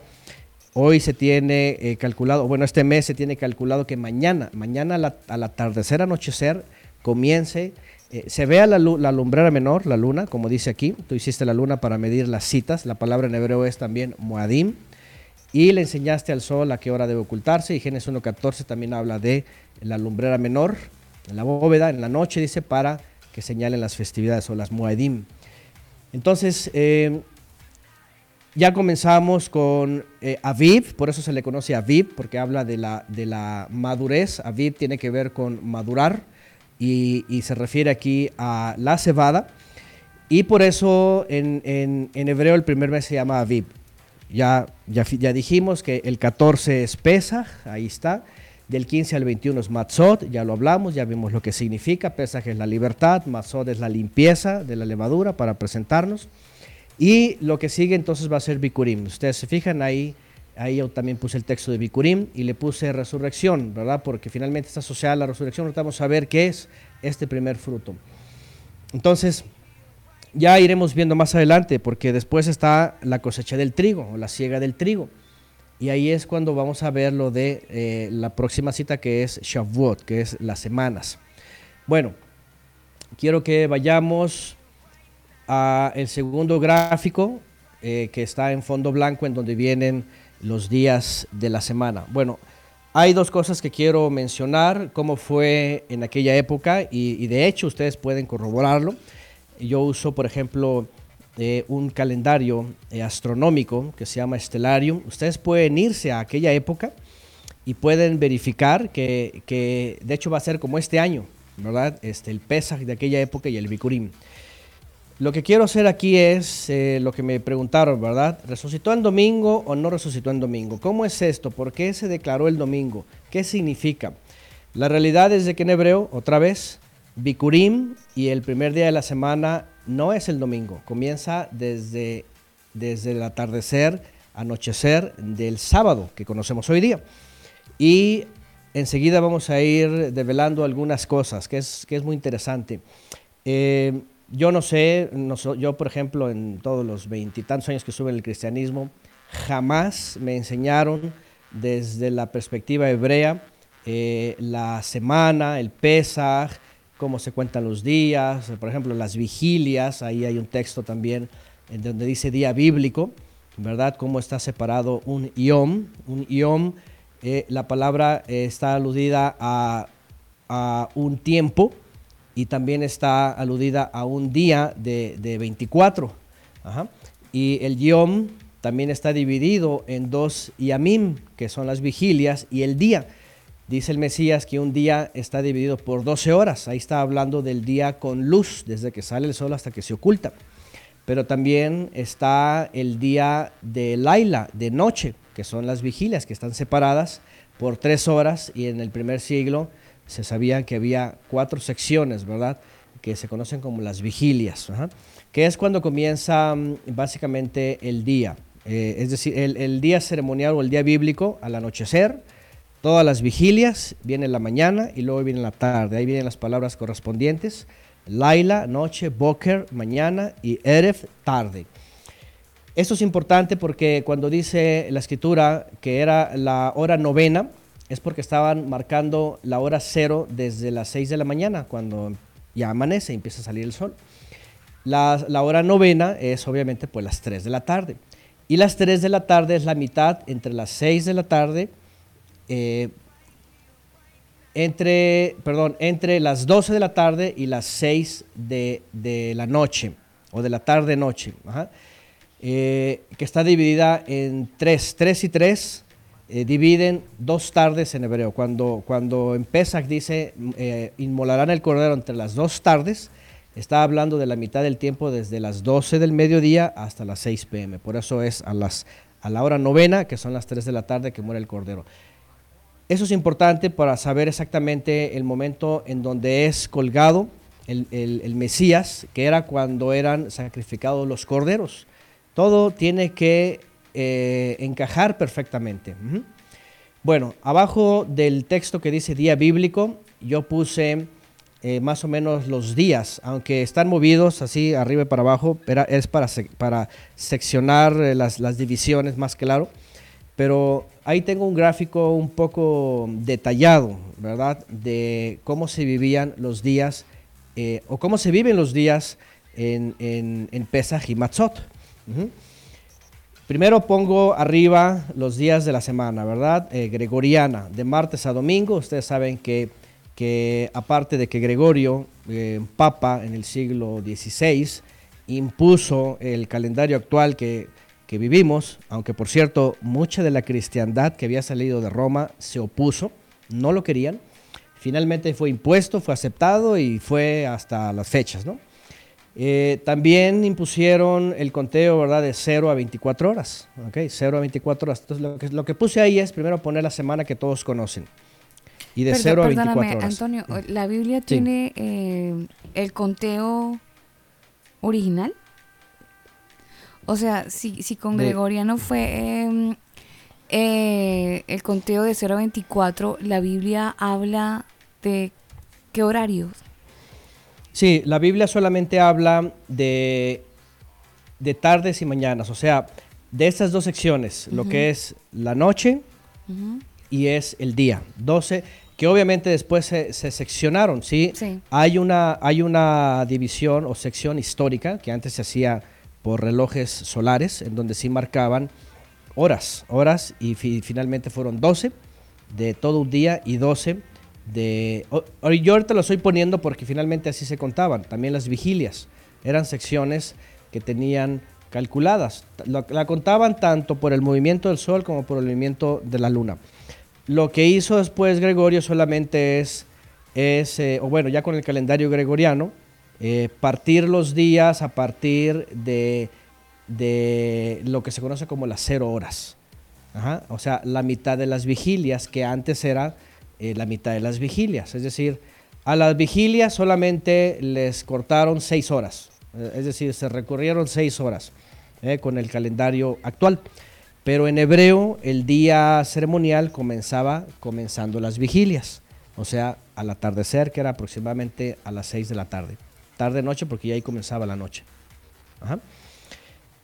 Lo que hice aquí es acomodar un poco desfasado porque así lo vamos a entender mejor en el momento que muere y en el momento que bíblicamente, incluso pues eh, textualmente y, todo lo demás, tenía el Mesías que, que que estar bajo la tierra, ¿no? Citando Mateo 24, perdón, Mateo 12, 40, por ejemplo, dice eh, el mismo Mesías, porque como estuvo Jonás en el vientre de, eh, gran pez, tres días y tres noches, dice así estará el Hijo del Hombre en el corazón de la tierra tres días y tres noches. En, el texto en hebreo dice eh, Shalosha y Amim, Shalosha, eh, Laila, es decir, tres días, tres noches, tres secciones de, de las dos.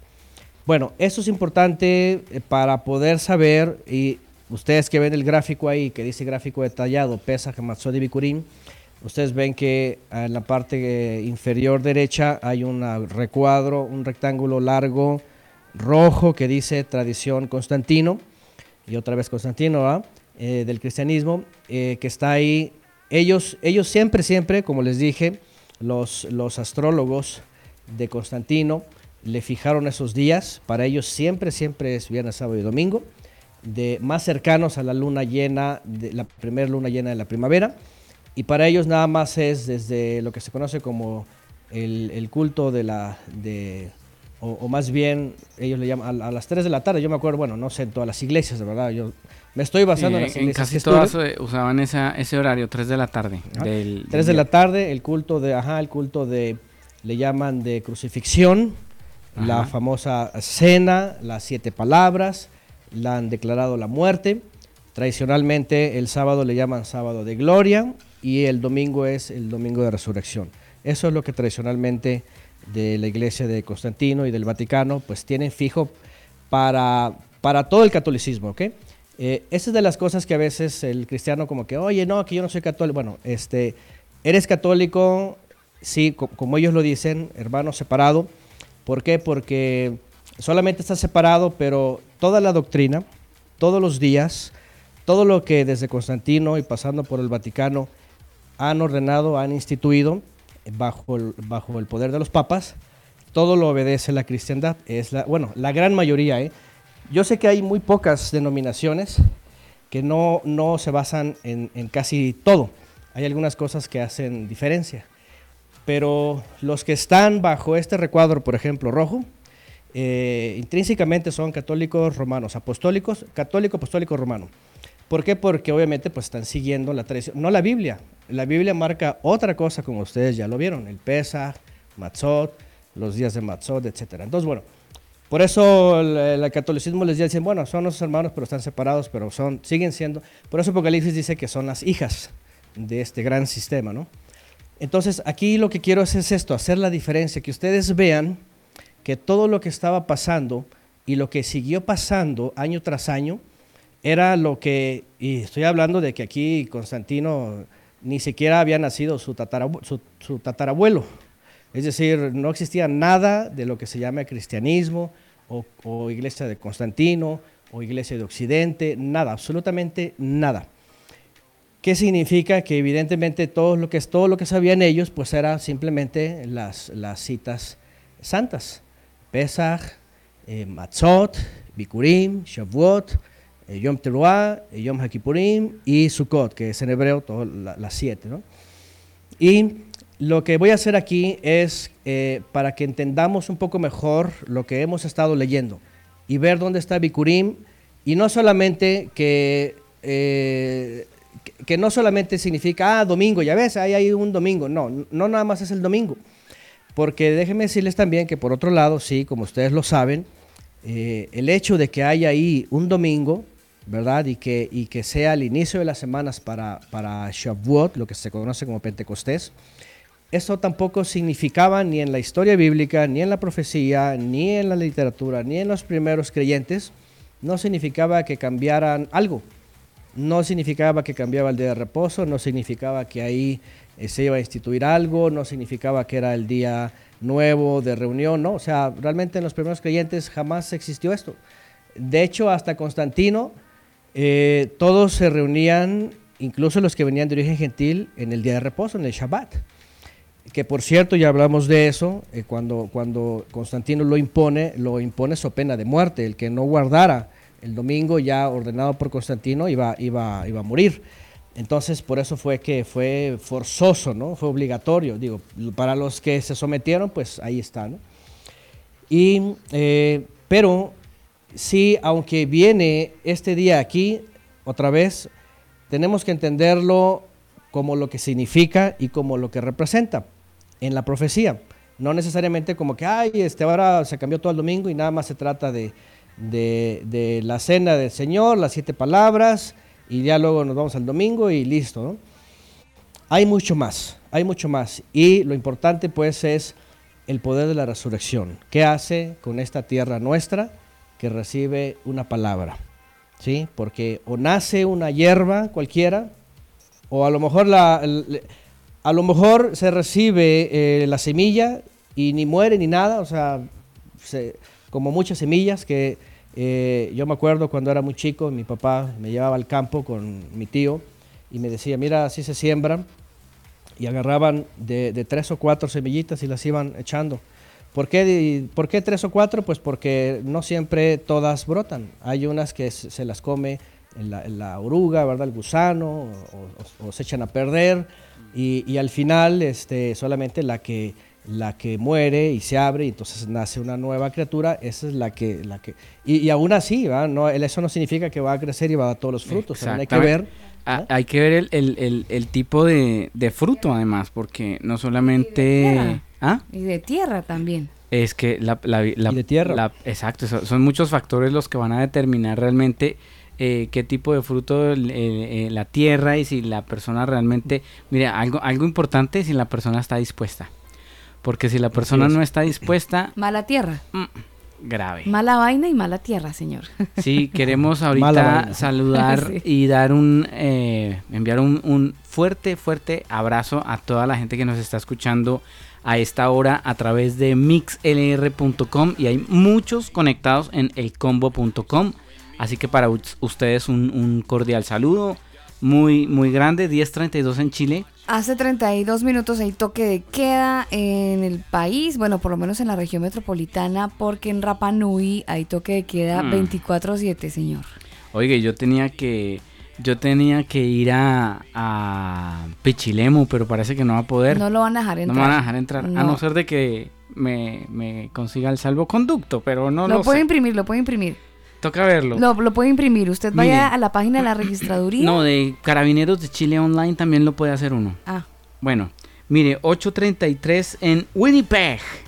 8.33 de la noche, 2 grados centígrados. Ah, le subió Hoy un grado. tienen más calorcito, Que, ayer. En Cuernavaca, donde está nuestro queridísimo amigo Antonio, 7.33 eh, con 32 grados centígrados. Eh, Carolina Beach, 9.33, Bogotá, 8.33. Santiago 1033. Son las 10 de la noche, 32 minutos. Vámonos con algo de música. Esta canción Higher Than Spoken en esta noche de combo.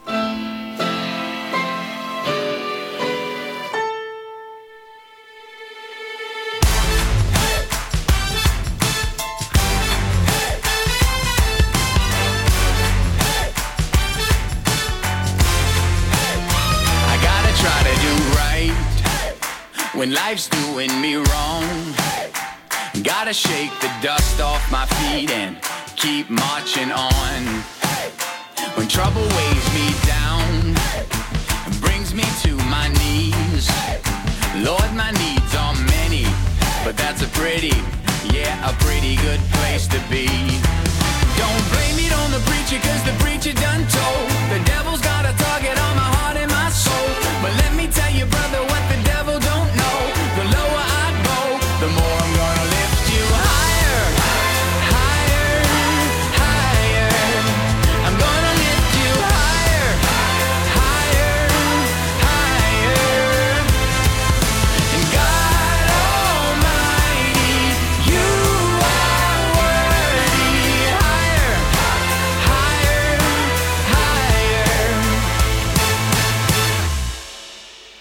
I may never get money. I may never have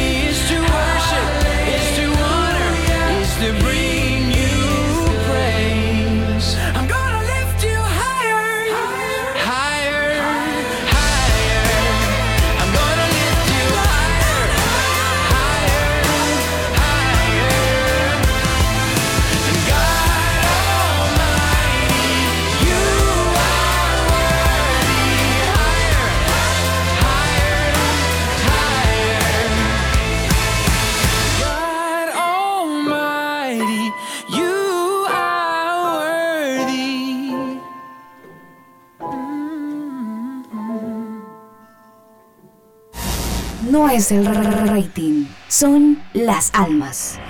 El combo. Libros, películas, conciertos, músicos, autores, eventos y muchas cosas más. Infórmate en el combo. El combo. El combo. El combo. Más que música es contenido. ¿Qué tal, estimados y queridos hermanos de Chile? Soy el doctor Armando Alducin les enviamos un caluroso y afectuoso saludo desde México. Sabiendo el tiempo tan confuso que están actualmente atravesando, queremos animarles para que no decaiga vuestro ánimo ni pierdan fe en la esperanza a la cual todos hemos sido llamados. Todos estos eventos y sucesos que nos rodean a nivel internacional fueron profetizados por los profetas y hebreos, los apóstoles y nuestro Señor Jesucristo. Por ejemplo, en Lucas 21:9, Cristo dijo, y cuando oigáis de guerras y de sediciones, no se alarmen, porque es necesario que estas cosas acontezcan primero, pero el fin no será inmediatamente. Y es interesante que esta palabra sediciones sea la palabra griega acatastasia, que significa tumultos, revueltas, levantamientos populares. No cabe duda que vivimos en un mundo confundido política, filosófica, económica y religiosamente. Sin embargo, en medio de todos estos acontecimientos, debemos levantar nuestras cabezas, pues mientras más oscuridad cubre el mundo, más pronto nos encontraremos con nuestra reunión con el Señor Jesucristo. Es el tiempo de los héroes y de los guerreros de Dios.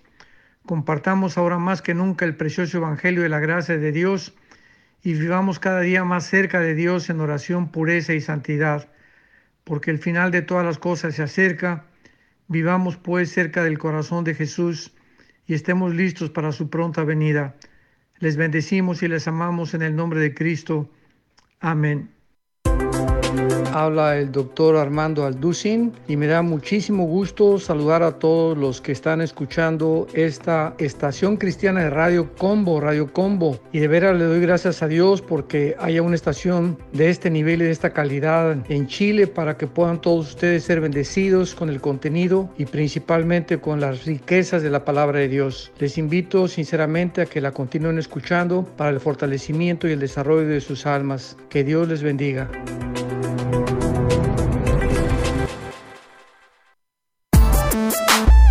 Nuestro tema del día.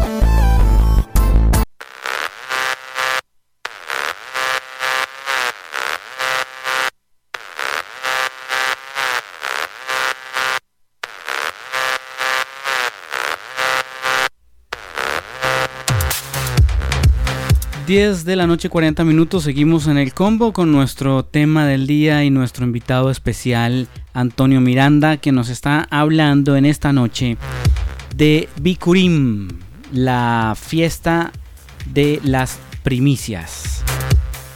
Eh, continuemos, Antonio, por favor, con, con, el tema de hoy, que es muy, muy interesante. Ok, ok, muy bien.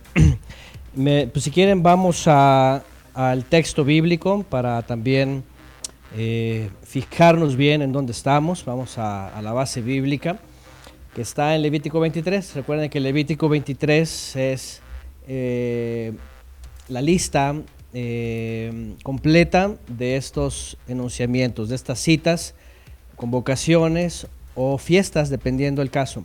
Y que por cierto vamos a ver también aquí que no necesariamente este momento es señalado como fiesta o, como, o como una convocación, realmente eso es algo que lo hacía el, gran ministro nada más cuando le acercaban este reshit, que significa es, este primer fruto, primero de los primeros. Vamos a Levítico 23 para que puedan ver la base bíblica y empecemos a, identificar qué es lo que estamos explicando referente a la tierra, porque aquí ya vamos a entrar eh, en materia que tiene que ver, es, esta, este Bikurim eh, ya está relacionado directamente a la agricultura. ¿okay? Este ya es agrícola, totalmente agrícola, porque está hablando de producto de la tierra. Pesach tenía que ver con la libertad del cordero que iban a seleccionar. Eh, Matzot tenía que ver con salir deprisa, eh, sin leudar, quitarse la levadura. El Mesías vino a, examinar a Israel también, a quitar la levadura, a limpiar al pueblo de Israel, todo, quitarlo de doctrina. De hecho, una cosa que hizo el Mesías es venir a examinar su casa, la casa a la cual Moisés dice que era un siervo. Y dice la carta a los hebreos que el del Mesías es la casa. Entonces él vino a examinar, a limpiar, a quitar la levadura, a, presentar una nueva masa, ¿no? Una matzah. Y cuando se habla de Bikurim, vamos a ver lo que dice Levítico 23, 10.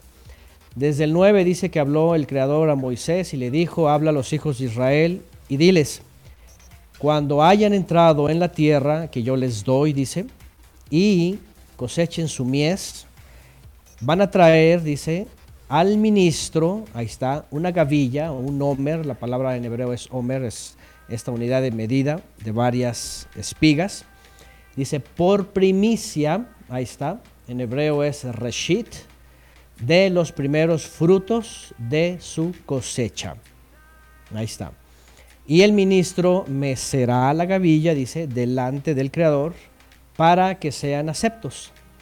El día siguiente del día de reposo, la mecerá. Pongan atención, eso es muy importante ya lo que vamos a decir aquí porque eh, el texto es muy simple pero otra vez hay personas que están tratando de ir guardando estos días, pero se van al judaísmo. El judaísmo tiene una, un cambio aquí en estos días, porque no... Eh, de hecho hay algo muy interesante que quiero mencionar rápido. El judaísmo, obviamente, que no cree en el Mesías, Yeshua, Jesús como se le conoce, eh, ha hecho cambios aquí porque esto está directamente relacionado obviamente la resurrección del Mesías y la venida del Espíritu Santo, como se le conoce, la presencia divina, en la fiesta de Pentecostés o de Shavuot. Y lo que ha hecho el judaísmo es hacer un cambio aquí para ellos instituir algo que se conoce como la cuenta del Homer, que aquí no viene en ningún texto de la escritura, y también instituir lo que conocen como Matan Torah, que es la entrega de la Torah, que tampoco en Levítico 23 viene. En Levítico 23 viene eh, Bikurim, que es la, primicia, eh, posterior al día de reposo de esa semana, cuando está celebrando Pesach y Matzot, y se cuentan semanas para llegar a Shavuot, la fiesta de la semana se llama. Entonces, este texto que vamos a leer les va a servir mucho, sobre todo los que van a estar interesados en saber y conocer, que no se vayan a perder el judaísmo, porque el judaísmo, y pues igual que la cristiandad, que hizo cambios, también ellos hicieron cambios. Y finalmente, pues es también levadura. Bueno, dice el ministro, vean, el pueblo va a traer el reshit, en realidad en hebreo la palabra que aparece ahí es reshit, ¿verdad? Que traducen como primicia, es eh, el primero de los frutos de la cosecha y la van a traer al ministro y en realidad es el ministro el que entraba al santuario y la mesía. ¿Verdad? Dice, el ministro mecerá la gavilla delante del Creador para que sean aceptos.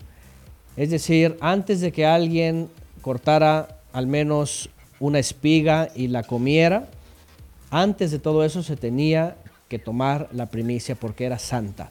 A partir de ahí, entonces podían ellos cosechar todo lo que quisieran, que es algo que vemos también en, los libros de los, de los jueces, por ejemplo, de los reyes, que caían bajo maldición porque no cumplieron ese mandamiento, entonces el creador les entregaba sus sembradíos a los extranjeros y tenían muchas pérdidas, les robaban sus tierras, etc.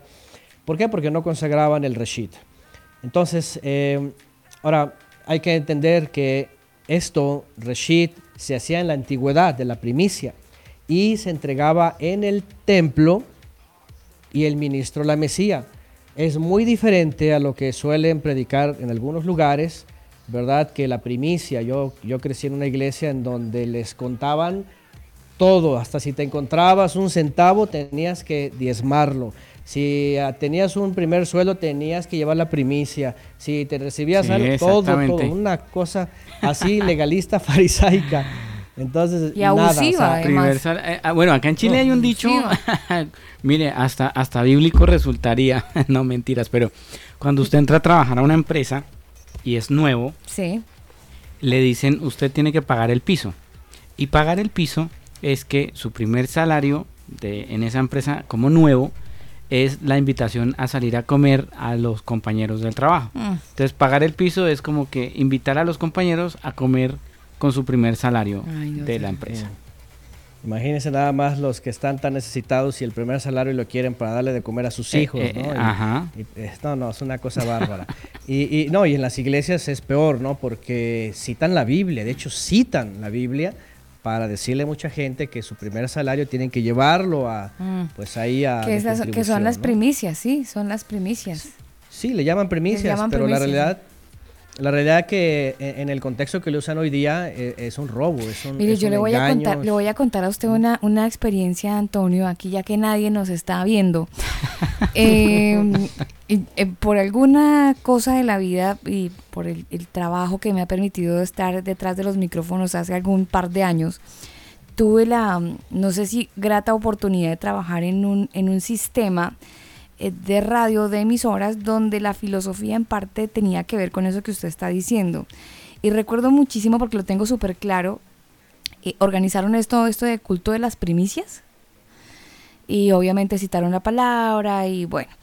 eh, el caso es que la gente, por ejemplo, de esta iglesia, que no es pequeña, es una iglesia que tiene mal contados unos, a ver, unos 10 mil miembros, mal contados. No más. No, por ahí ma- mal contados. De- dejémoslo en, bueno, Bueno. No, no, no exageremos, dejémoslo en 8 mil, para no ser exagerados. Y entonces, si usted era empresario y, su, em- y si su empresa era de tornillos, eh, la primera, lo- los mejores tornillos que le llegaban, esos tornillos iban para la iglesia. Si usted tenía un supermercado, la, la primera, los, los, o sea, usted sacaba como un, el 10% del producto. grano. La mejor mercadería. Exacto. Y la llevaba. Y si usted tenía una tienda de ropa, la mejor ropa la llevaba. Así que como yo estaba tras bambalinas, eh, o sea, no hacía parte del grupo de asistentes, sino estaba tras bambalinas, pude ver cómo llenaron una bodega con las tales primicias. Bueno, uno se alegra, dicen, bueno, esto se va para las fundaciones, esto se va para tal lado y redireccionan como para la obra social que la iglesia eh, debe realizar. Pero me llamó mucho la atención un día, porque fue, usted se imaginará con 8 mil asistentes, pues las primicias son bastanticas, son con bastante considerables. Así que recuerdo un día, eh, estábamos, estaba la sección de, de ropa, porque al parecer habían muchas hermanas de la iglesia que tenían locales de ropa y no cualquier local. Y recuerdo muchísimo que una chica eh, me dijo, Alba, ¿no vas a ir a escoger ropa? Mira, yo cogí esto y esto y esto y esto. ¿Y yo qué? Me dijo, sí, mira, coge, ve a la bodega y allí todas estamos cogiendo ropa. Es la ropa de las primicias. Yo, yo entré como en shock, la verdad, porque dije, ¿cómo así? Luego esto no iba para una fundación, se lo están repartiendo aquí adentro. Eso, eso no me lo contaron, eso yo lo viví. Sí. Eh, No estoy hablando de una experiencia de un tercero. Me dijeron que escogiera. Entonces, cuando pasan esas cosas, uno dice, nos están metiendo los dedos a la boca en serio y no estamos diciendo nada. Al contrario, se hacen partícipes de... Claro. Que es porque es que es una Sí. bendición. Sí, sí, sí. No, yo lo vi también. Todo Yo disfrazado bajo, bajo el argumento de que es una bendición. Ah, sí, yo participé hace muchos años en un orfanatorio y, y, y vi cómo el encargado, porque pues les dan recibos deducibles de impuestos para que puedan tener donativos y darle a las empresas y esto. Y sí, o sea, lo que recibían primero para ellos y los suyos. Y también estuve, después supe de otro lugar en donde así recibían donativos, lo mismo. Y sí, primero se repartían todo. Y lo peor de todo es de que lo que quedaba lo usaban para, sí para ayuda altruista, pero convenenciera para jalar gente, no, no tanto como para ayudar. O sea, qué bueno fuera que repartieran sin recibir algo, pero para comprometer a la gente y para traerla y para meterla y para, y otra vez, el, el sistema de los números, ¿no? De más gente y, y com- como, como anzuelo, ¿no? Para ir jalando. Entonces, lamentablemente, pues, este, eh, usan la escritura para su propia perdición, ¿no? Y usan descontextualizado, ahora sí que como otra vez dijimos, ¿verdad? Este, fuera de contexto se convierte en un pretexto y entonces para lo que quieran. Y lamentablemente, pues la gente, la gente nada más como le dicen, ahí está, es la palabra, y dice las primicias, traer sus primicias, pues pobres, como no estudian, pues lo primero que dicen es, claro, voy a tener mi primicia, ¿no? Entonces, este, es muy triste lo que se ve y es un caso de todas las que, yo, bueno, no sé, yo no quiero hablar de todas las iglesias, pero yo en las que estuve a lo mejor fueron las peores del mundo, ¿ah? pero, pero todas las cosas que enseñaban y todo lo que practicaban estaba descontextualizado, todo, todo no puedo decir, estaba, bueno, tenían algunas cosas sí bíblicas, algunas cuestiones pues morales, algunas cuestiones de ética, algunas cuestiones que, eran parte de la, pues la misma sociedad también lo vive, gente como se dice que no es religiosa ni nada, pero es gente bien portada. Eh, porque pues ya sería el colmo de que ni siquiera eso tuviera, ¿no? Pero la realidad es de que todo lo que era liturgia, días, doctrina, prácticas, todo, todo era una descontextualización. Y es muy triste ver cómo la gente eh, pues es eh, parte del mismo sistema y se acopla y, finalmente quedan bajo capataces ¿no? Mm. del faraón mayor. Yo, me, yo me quiero quedar con, la, eh, con el argumento de que lo hacen de una manera involuntaria y no de una manera deliberada. Sí, consciente. Puede ser, sí, hay mucho de esto, ¿no? Y sí, la mayoría de la gente cree que está haciendo un bien o quiere hacer un bien. La verdad es de que mucha gente con todo el corazón, este, y como todos crecimos, ¿no? Yo creo, ¿no? Yo, yo en la última iglesia, por ejemplo, que estuve, eh, pues mi, mi, mi, pensamiento era ese, todo es para la honra y gloria de Dios, decía, porque era parte del eslogan de la iglesia y no importa que estuviera ahí desde que sale solo hasta que se oculta y más, y yo era el que ponía la alarma hasta el final y salía hasta el final, pero yo decía, pero es para Dios y Dios me conoce y Dios me ve. Pero al final, pues el creador es el que me hizo ver que estaba haciéndolo para los hombres, ¿no? Para el sistema de ahí y que cuyo fin no era disipularles, sino era enseñarles la verdad, sino enseñarles pues el, el sistema que venía de su, de, de su teología, de su denominación y pues de su de su pues, denominación finalmente. ¿no? Entonces, eh, yo creo que ha llegado el momento también, justamente esto, en que muchos creyentes van a empezar a replantear y decir, a ver, todo lo que estoy haciendo, sí, ciertamente mi corazón está en que es para el Creador, pero al final eso lo ordenó Él eh, por medio de los hombres a los cuales servimos, son enviados realmente por Él o o es mucho Dios y mucho Dios, pero a lo mejor es el Dios de este mundo, que, que son otros caminos, ¿no? Y, aquí es donde eh, muchos empezamos a ver un panorama diferente y empezamos a girar la mirada y decir, creo que habíamos caminado por caminos torcidos y tan oscuros, y, pero ha llegado el momento de, de volver a ver la luz, ¿no? Y, y, eso está también aquí claro. Todo esto eh, eh, nos empieza a mostrar qué es lo que realmente el creador está ordenando, ¿verdad? Y, empezar a, quitar los, los, velos, ¿no? Bueno, regresemos al texto para que vayamos a, finalmente al día y a lo que significa.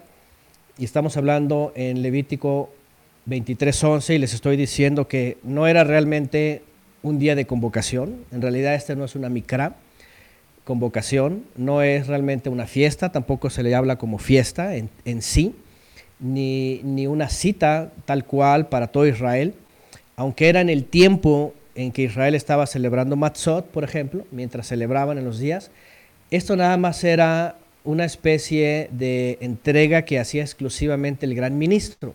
Ojo con esto, porque esto, esto es lo que, lo que nos va a empezar a mostrar, ah, esto es Bikurim, ¿verdad? Eh, el gran ministro entregaba lo primero de lo primero y era el primero de todos.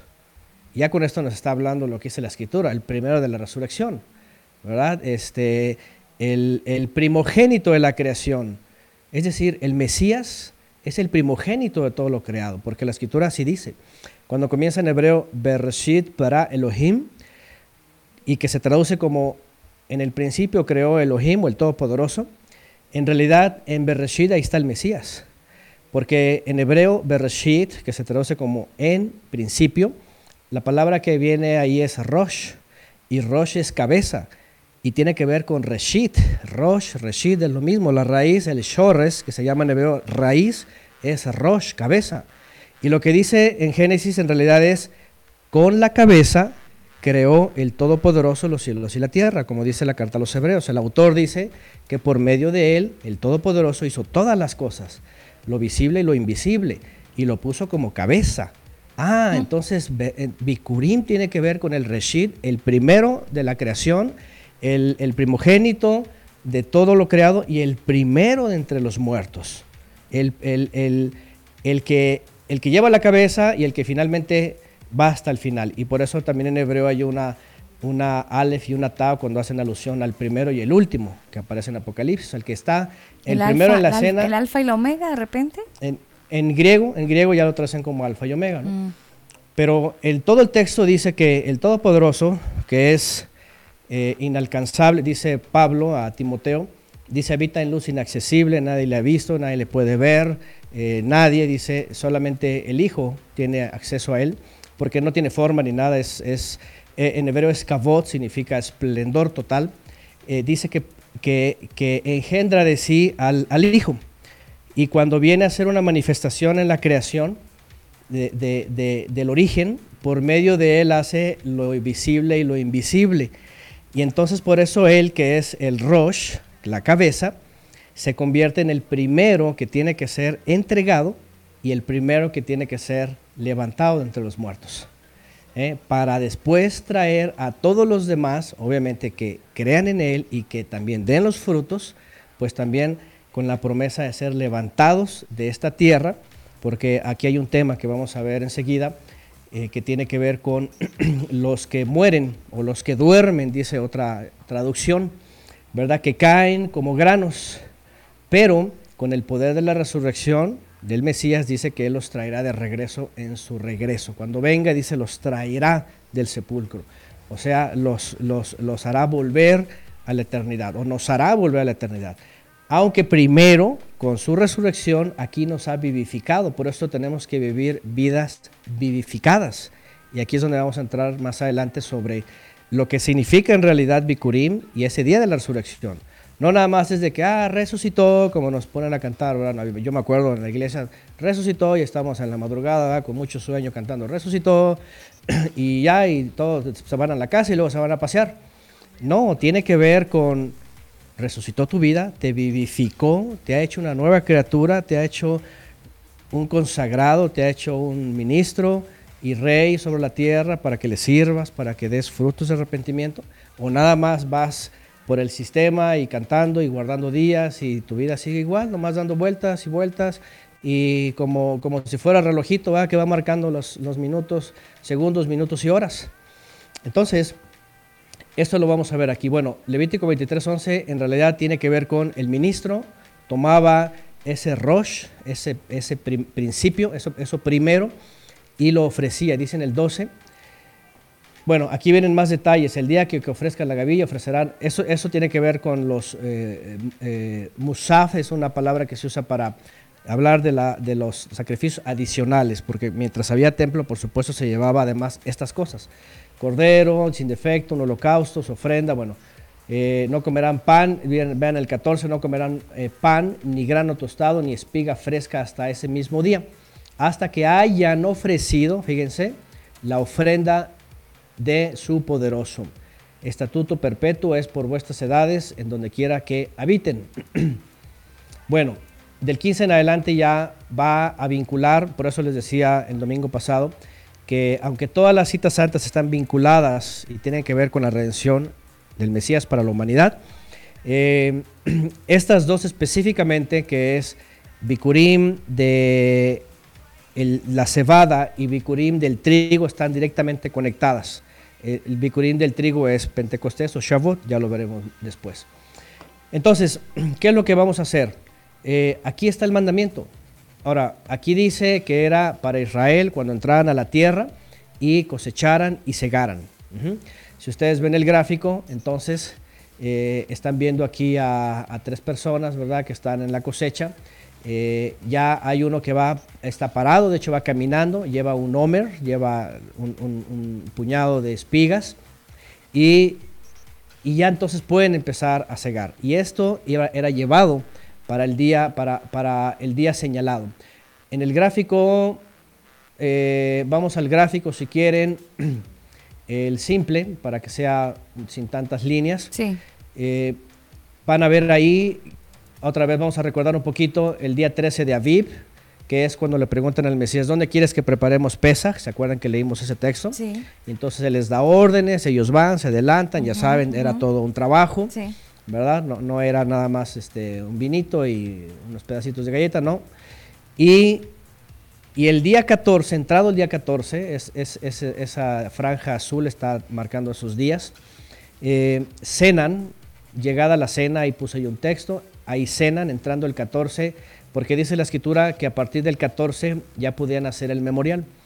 El Mesías evidentemente se adelanta, como muchos se adelantaban, de hecho en los textos del primer siglo se dice claramente que todo Israel comenzaban, entrando el 14 comenzaban a hacer el memorial, el recordatorio, porque eso era nada más un recordatorio con los símbolos.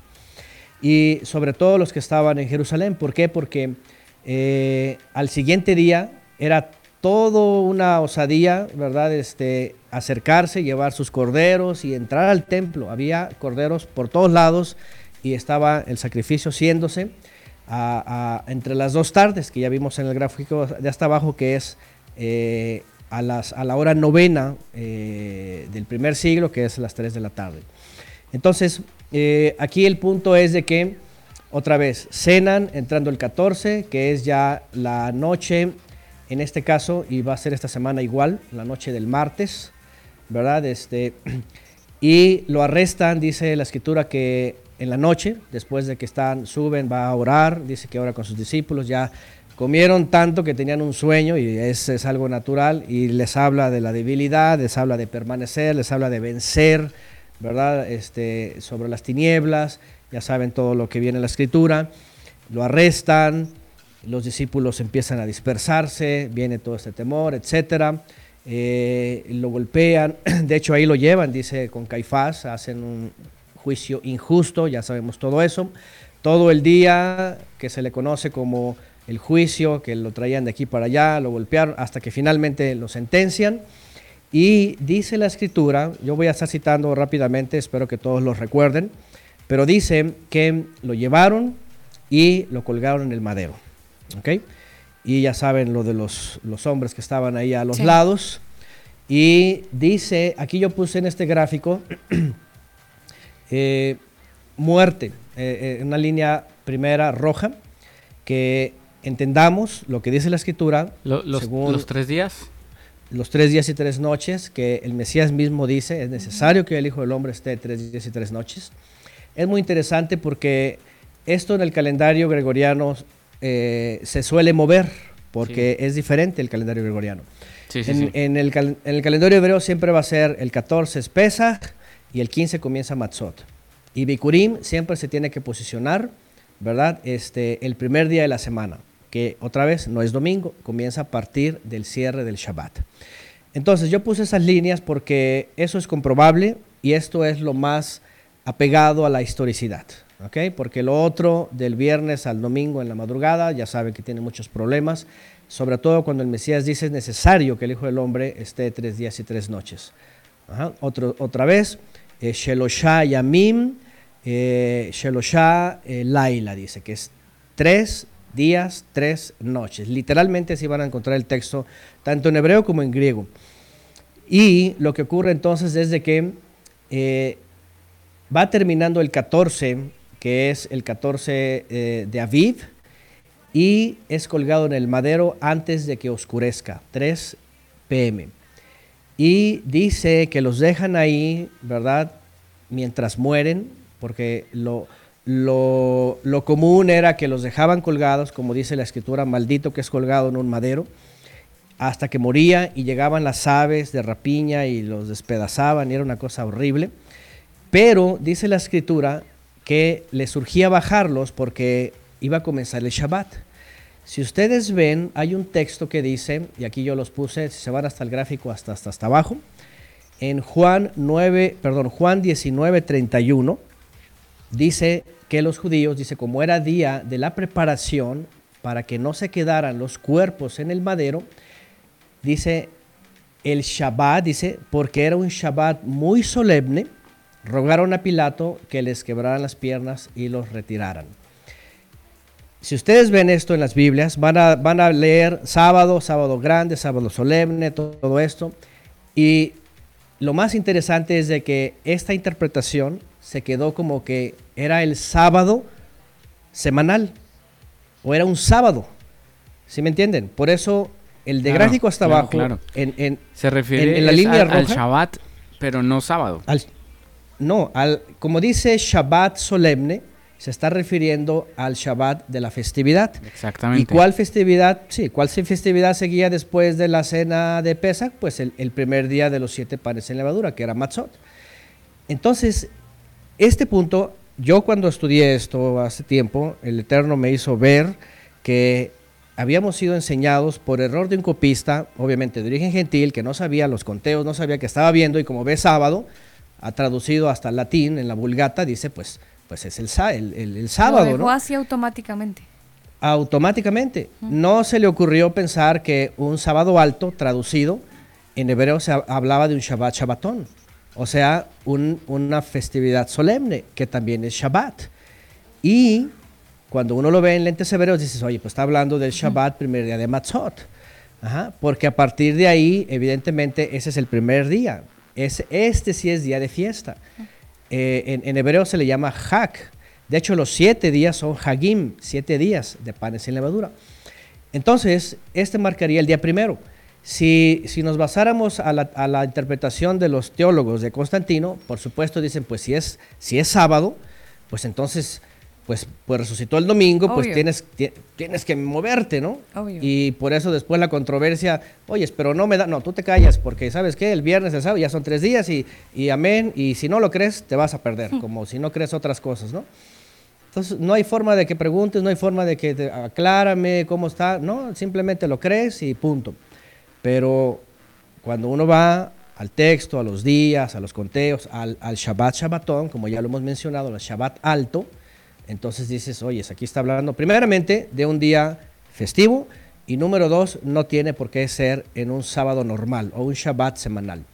Si vamos a los hechos y vamos a los días, entonces sí nos va a cuadrar que este Shabbat festivo puede estar alejado del, del semanal, de tal manera que si nos vamos incluso a la astronomía y nos ubicamos en la semana, sí vemos que transcurre un siguiente día y después un Shabbat semanal. Y ahí es donde sí, después las mujeres dice que van después del día de reposo. Entonces tenemos que ver cómo no solamente el mandamiento habla de cómo están los días, sino en las palabras y en lo que hicieron ellos, encontramos los tres días y tres noches que el Mesías siempre o mencionó y que se han quedado para siempre, ¿no? Y no hay confusión.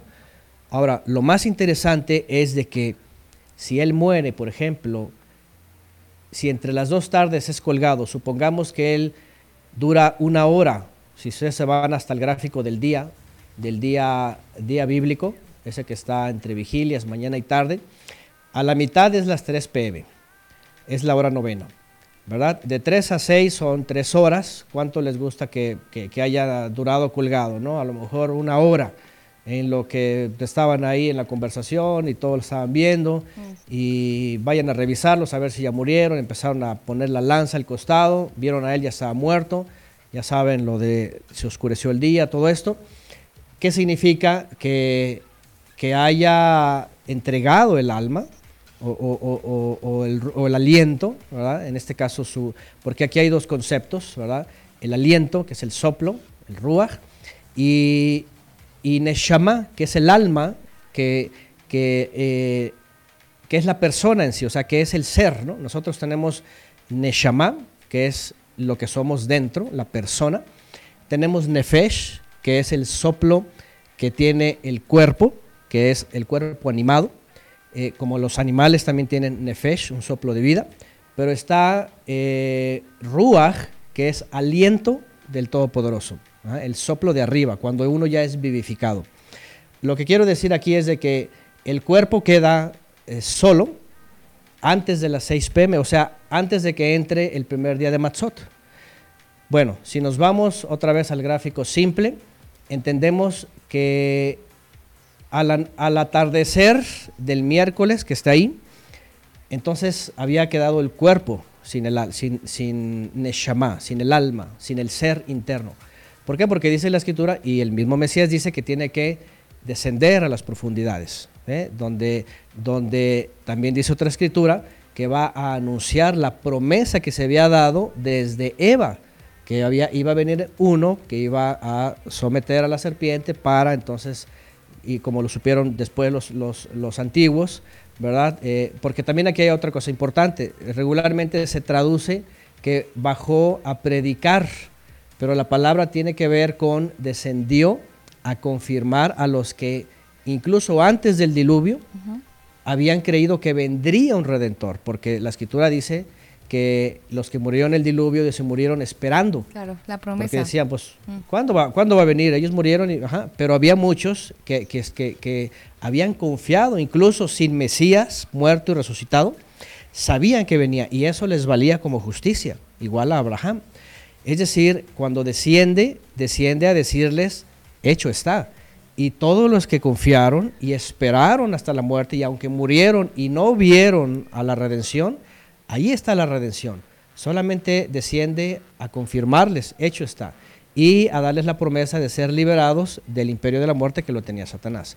Bueno, aquí el punto es de que desciende y pasan los tres días y tres noches, porque también se entiende, en el contexto hebreo es muy interesante, porque los antiguos dicen que Jonás eh, realmente estuvo ese tiempo el mismo y realmente murió.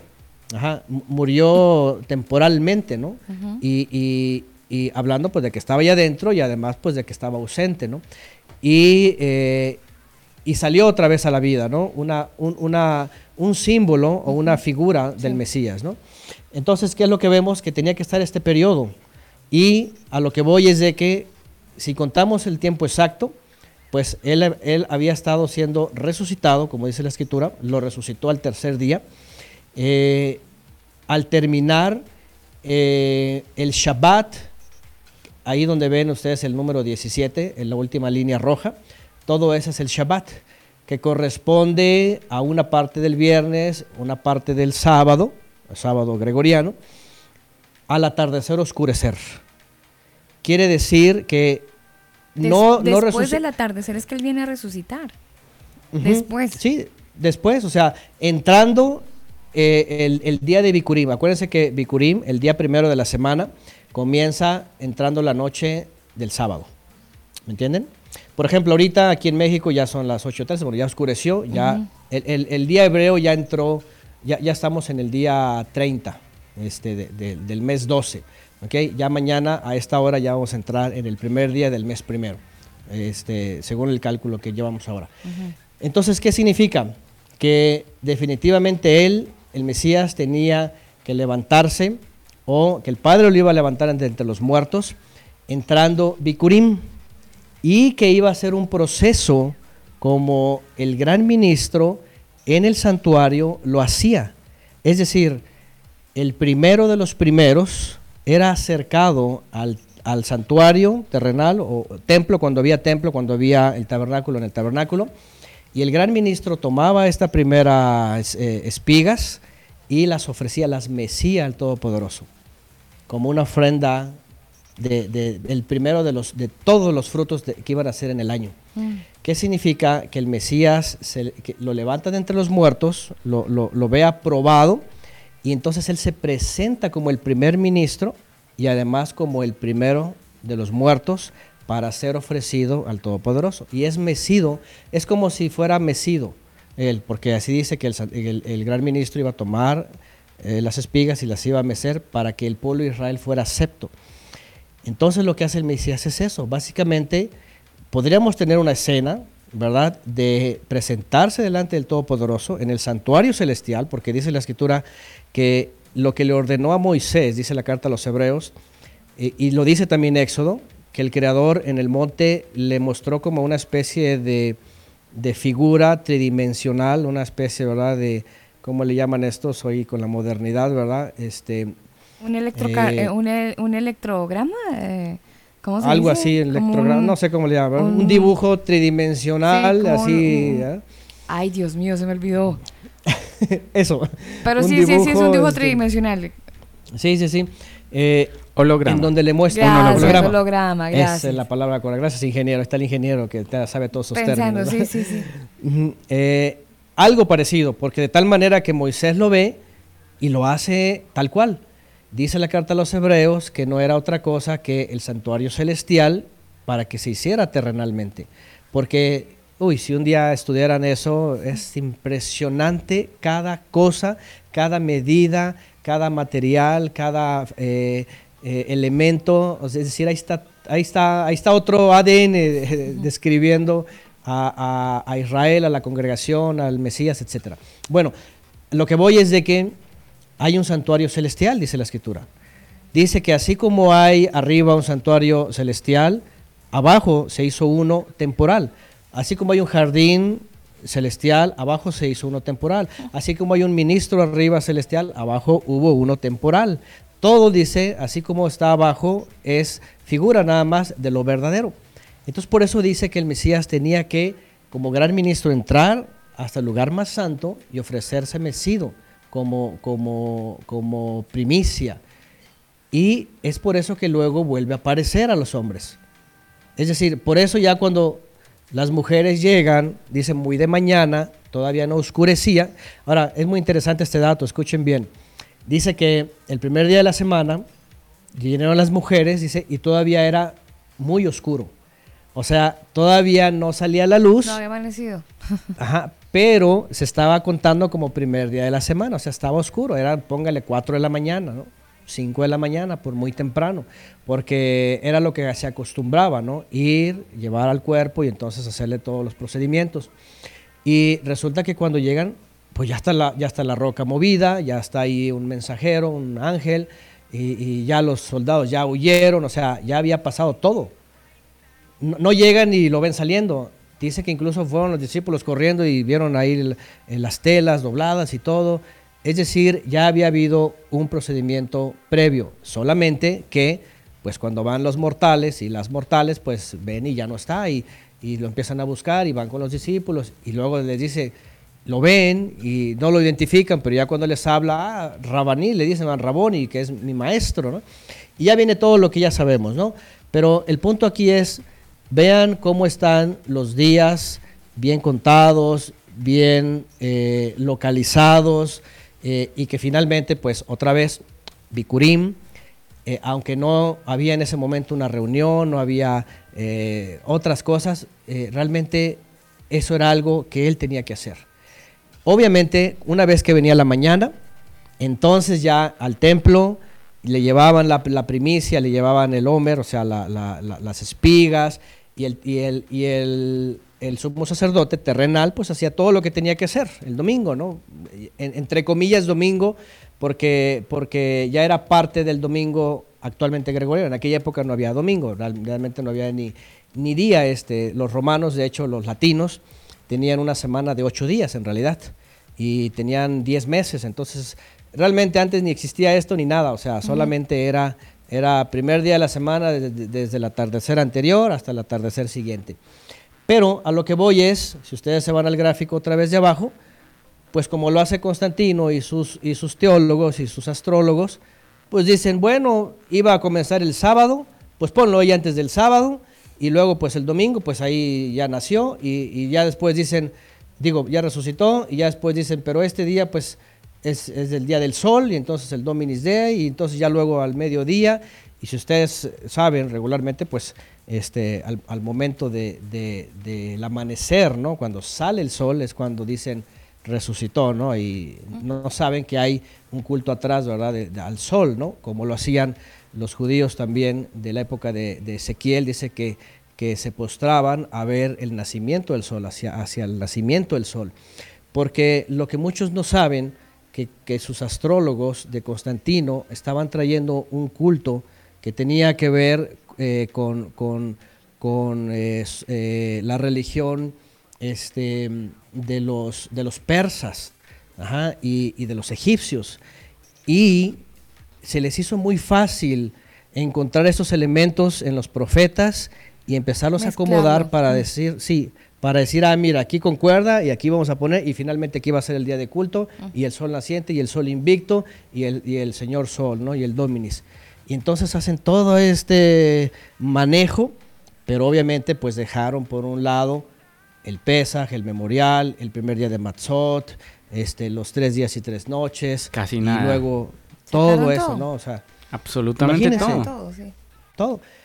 Y entonces, ¿qué es lo que ocurre? Ahora, lo importante también para nosotros es esto, porque dice la escritura que el Todopoderoso eh, recibe, dice, la, la- ofrenda del Mesías, porque dice que, que por su obediencia, así como los mortales no le encontraron pecado, cuando desciende, obviamente, sin pecado, la muerte no lo puede detener, porque la ley, de la, la, ley del pecado, que esa es otra expresión que han, han mal usado en el cristianismo, la ley del pecado es, el alma que pecare, esa morirá. Segunda de Juan 3.4 dice que pecado es quebrantar las leyes del Creador, ¿no? La Torah o los mandamientos. Entonces, cuando se analiza el Cordero Perfecto, que no tiene matzah, o sea, no tiene pecado, y, pero se hace pecado por los pecadores, y de hecho la, la- la palabra muerte, si ustedes saben, mut en hebreo, y la palabra muerte tiene que ver con separación. No sé si ustedes le estudiaron esto, ¿verdad? Muerte tiene Sí, sí, que, sí. que ver con, con separación. ¿Qué significa separación? El Mesías, que es de origen celestial, que es el primigenio del Creador, vida en sí, porque dice que, que- que el Padre le dio vida en sí también, o sea, para, para dar vida a otros. Imagínense nada más morir, o sea, separarse del Todopoderoso. Por eso dice que cuando estaba en el madero exclamó, y era un dolor profundo, porque la separación de la vida plena es, una, es, una, es un dolor que solamente el alma la experimenta. Entonces, cuando el Mesías es arrancado de la vida y desciende al imperio de la muerte, que está bajo el poder de Satanás, pero obviamente porque él siempre obedeció a su Padre, siempre obedeció pues, al Eterno, al Todopoderoso, como siempre lo obedeció, y aunque está separado de él, está bajo el poder de Satanás, como no fue hallado pecado, fue una matzá completa, entonces la muerte no le puede retener. Y es por eso que el Todopoderoso lo resucita, dice Pablo, lo, lo resucitó. Entonces, cuando sale de la muerte, ¿verdad? Una vez que experimenta la muerte, la separación, entonces es vivificado. Es decir, el cuerpo eh, pasa por un periodo de muerte, pero la esperanza es volver en sí. De hecho, la palabra resurrección ya traducida, en hebreo no aparece, en hebreo existe la palabra resucitar. En hebreo ah, ¿Cuál- la palabra que es vivificar. Vivificar. Es vivificación, ajá. Mm. Ajá, Es volver a vivir. Ajá. Mm. Es decir, tomar una vida superior, porque aquí tenemos, y aquí, es, aquí va el punto importante de Bikurim.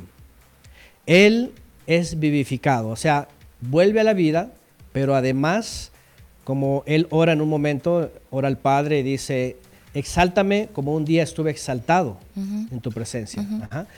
Es decir, porque desciende, ya el hecho de descender y hacerse hombre es caer en nuestra condición. Pero el hecho de experimentar la separación del Todopoderoso es entrar en el campo de Satanás y de la muerte. Pero cuando no hay pecado en él y lo vivifica, entonces por eso es el primero, Claro. primero el primero del origen y luego el primero de levantarse entre el poder de la muerte. ¿Y qué es lo que hace? Dice la escritura que esto tiene que afectar positivamente, por decirlo en términos eh, que conozcamos, ¿verdad? A todo aquel que recibe el mensaje de su palabra, de, de obediencia, de regresar al Creador, de, de enderezar los caminos, de, de- de- tomar el camino de Él, de la obediencia, ¿no? De la obediencia al Padre. Por eso dice que tenemos que ser como Él, vivir como Él vivió.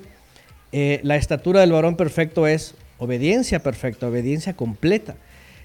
Y esto es a lo que yo iba finalmente. Bikurim, cuando llegamos ahí, sí, es él, es el primero entre los muertos, volvió de, el Sheol, se le conoce en hebreo como el sepulcro, para ser vivificado y además para vivificar a todos aquellos que son de él. Y aquí es donde entra justamente el proceso del poder de la resurrección en nosotros. ¿Cómo? Bueno, ustedes han escuchado que hay un tema en toda la cristiandad del día de la resurrección, sobre todo en la escatología, se habla de la primera y de la segunda resurrección. Y regularmente en el dispensacionalismo, que es creído por muchas, muchas doctrinas, muchas denominaciones, se cree que solamente Él ha resucitado y nadie más ha resucitado, que apenas va a venir la primera resurrección, que después viene todo un milenio y luego es la segunda resurrección. Y uno de los graves errores justamente que trae como consecuencia este, este, esta enseñanza, como doctrina, sí, arman, una doctrina, sí. Ajá, doctrina futurista, es la falta de entendimiento de Bikurim. Porque Bikurim, dice la escritura, que una vez resucitado él, ¿verdad? Dice Pablo, nos ha dado vida juntamente con él y nos ha sentado en los lugares celestiales. Y eso que no hemos muerto y no hemos subido y, habla, y habla en un tiempo eh, futuro, pero en el que como que ya, ya se está viendo ahí. Presente perpetuo se le llama, presente... Ya, es decir, el poder de la resurrección hace que cada grano de nosotros, o más bien cada tierra de nosotros, por eso dice la parábola, ¿verdad? El buen sembrador vino y sembró la buena palabra, la buena semilla. Y depende en qué tipo de tierra. Si la tierra estaba preparada y está lista para recibir y hace morir el viejo hombre, la vieja naturaleza, el viejo grano, y el poder de la resurrección, por supuesto, actúa en él, entonces viene una nueva criatura. Y esta nueva criatura rompe el molde, deja los paradigmas, deja la distopía del hombre terrenal y viene a ser una vida renovada, un entendimiento diferente. Y entonces su estado anterior ya no, porque hay gente que es buena, hay gente que es amable, hay gente que es todo, hasta moralista, pero es muy diferente un vivo que un vivificado. ¿sí? Es muy diferente un muerto viviente que un vivo vivificado. Cuando la escritura dice del postrer Adán, dice espíritu vivificado, en hebreo la palabra es Ruach Haim, habla de que Él, con el poder de la resurrección, al ser el primero de los muertos y el primero de los primeros, hace que a todo aquel que cree, de veras, y hace Teshuvah, hace un regreso completo y un nuevo nacimiento, entonces salga de esta tierra, de, esta vida terrenal, de, de este sistema, una planta diferente. Aquí es donde sí el mundo tiene que ver algo diferente. No solamente hierba por todos lados, no solamente cizaña por todos lados, sino un verdadero espiga de trigo que está creciendo, que está dando sus frutos y que se está encorvando para ofrecerlos y está en el proceso de entregarse hasta llegar a ser una matzá. El poder de la resurrección y Bikurim impacta directamente en nuestra vida porque tiene que cambiar totalmente todo lo que hemos aprendido terrenalmente. Y estoy hablando, imagínense ya lo que hemos hablado desde que comenzamos con esto, con un servidor, después de lo que ya les compartió también este, Paola y, Jimena Arce. Eh, imagínense eh, todas las cosas a las que este hombre tiene que morir, ¿no? Este grano tiene que morir, esta tierra tiene que cambiar o tiene que ser buena tierra. Entonces, Bikurim tiene que ver con ese primero que tuvo un proceso dentro de las citas santas o dentro de estos días, que ya hasta aquí vean lo que es. Es el Cordero, por eso, por eso es muy importante estos días, porque nos están no solamente recordando, dando los días correctos y, y además la información correcta para saber en dónde tenemos que estar parados. Entonces, el Cordero de la Liberación. El Cordero y su sangre, que es una señal de, protección. Es muy interesante porque eh, usualmente usan esa expresión, ¿verdad? La sangre de Cristo, ¿verdad? Tiene poder o nos protege o todo esto. Y, lamentablemente se ha vuelto así como, como, como un cliché, dice dijo un día, un día este, Alba, ¿verdad? Este, o como un mantra, dicen otros, ¿no? Una expresión así como que de amuleto, ¿no? La, sangre de Cristo tiene poder, o como el católico que le enseñaron a que se, hace la cruz y ya está protegido, ¿no? La realidad es muy diferente. La realidad es de que no hay que estar invocando ninguna sangre, o sea, no es una cosa de, invocación o de amuleto, de fetiche, eh, es algo que si existe en la vida es porque ya existió y existe, es decir, vean en, en Pesach primero, el, el, original, el primero, pues, dice que de hecho se encerraron, ¿verdad? Como también dice otra parte en Isaías, ¿verdad? Dice que es interesante por las cosas que están pasando ahora, ¿verdad? Pero hay un texto en Isaías este, que dice, ve a tu casa, pueblo mío, pon cerrojo a tus puertas, escóndete por un breve tiempo hasta que haya pasado la indignación del Eterno. Entonces eh, me recuerda ahorita la época que está viviendo la gente, ¿no? Pero, pero en Pesaj era eso. Vayan, enciérrense, pónganse rojo, ya pusieron la sangre, el cordero ya está ahí y la muerte no les va a, pasar sobre sus casas. Y cuando se habla de la muerte no quiere decir que voy a citar la sangre nada más para todo, ¿no? Para que, eh, no sé, si va a llover o si alguien está asaltando, no sé, o sea, no es para eso. Es una vida día a día, entendiendo que la muerte eterna, la muerte del Sheol, en donde está el imperio de la muerte, no me va a retener, ¿sí? Obviamente no solamente, no, solamente soy confiado en que no me va a retener y voy a salir para vida eterna algún día, sino que ya actualmente el poder de la resurrección actúa en mí porque me ha vivificado. Ya no soy un, un muerto viviente caminando y haciendo cosas y, haciendo mil cosas a lo mejor en el mundo, o actos buenos, ¿no? Sino un vivo vivificado que no solamente vivo para hacer el bien hacia afuera, al prójimo, sino vivo para servir al Creador. ¿Por qué? Porque dice la Escritura que una vez que Él vence y Él es reconocido, y el Padre dice que lo pone como administrador de su creación y lo sienta a su derecha, así dice, dice que lo hace rey, lo hace ministro, lo hace juez, lo hace profeta, lo hace todo. Y que a nosotros, dice Él, nos hace reyes y ministros para su Padre. Así dice Apocalipsis, nos hizo reyes bueno, dicen las palabras reyes y sacerdotes, ¿no? Para, para su Dios. Eh, en, términos hebraicos, dice que Él como gran ministro nos hace, y rey también, porque ya es rey, nos hace reyes y ministros para el Todopoderoso. De tal manera que nosotros vamos a ocupar el lugar, Él del gran ministro y nosotros de los ministros, como antes lo había, pero ahora a través del reino de la buena nueva. ¿Y qué vamos a hacer como ministros? Pues primero presentarnos bien delante de Él porque tenemos que estar con vestiduras blancas. Aquí hay otra alusión, por cierto, hay otra alusión porque la escritura dice que mientras uno anda en pecado, anda o con vestiduras horribles, o peor, sin vestiduras, ¿no? Sin vestiduras. Pero cuando somos renovados, regenerados y lavados, entonces somos revestidos con vestiduras, dice la escritura, blancas. Cuando se habla de la vestidura blanca, de lino fino y lino limpio, este, habla de santidad, habla de que vamos a andar en su presencia. Antes decían los profetas cuando los reconocían, decían, he aquí el profeta que está en la presencia del Eterno. Bueno, ahora nosotros somos llamados a eso y más no solamente ser profetas y ministros, y no estoy hablando de que salgan y vayan a decir profecía nada más por nada más, ¿no? Sino, sino, de hecho, profeta tiene que ver con proferir la palabra, hablar de la palabra del Creador, no hablar de adivinaciones, ¿no?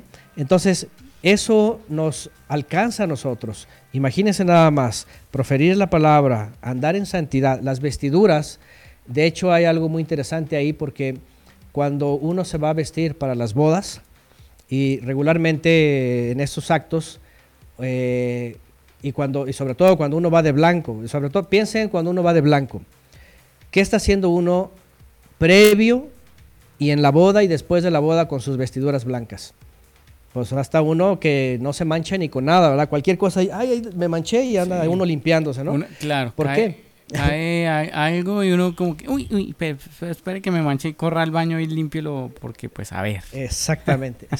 La escritura justamente dice eso, que cuando hemos sido vivificados, somos revestidos con vestiduras limpias y no dice que ya son este santos eh, inmaculados.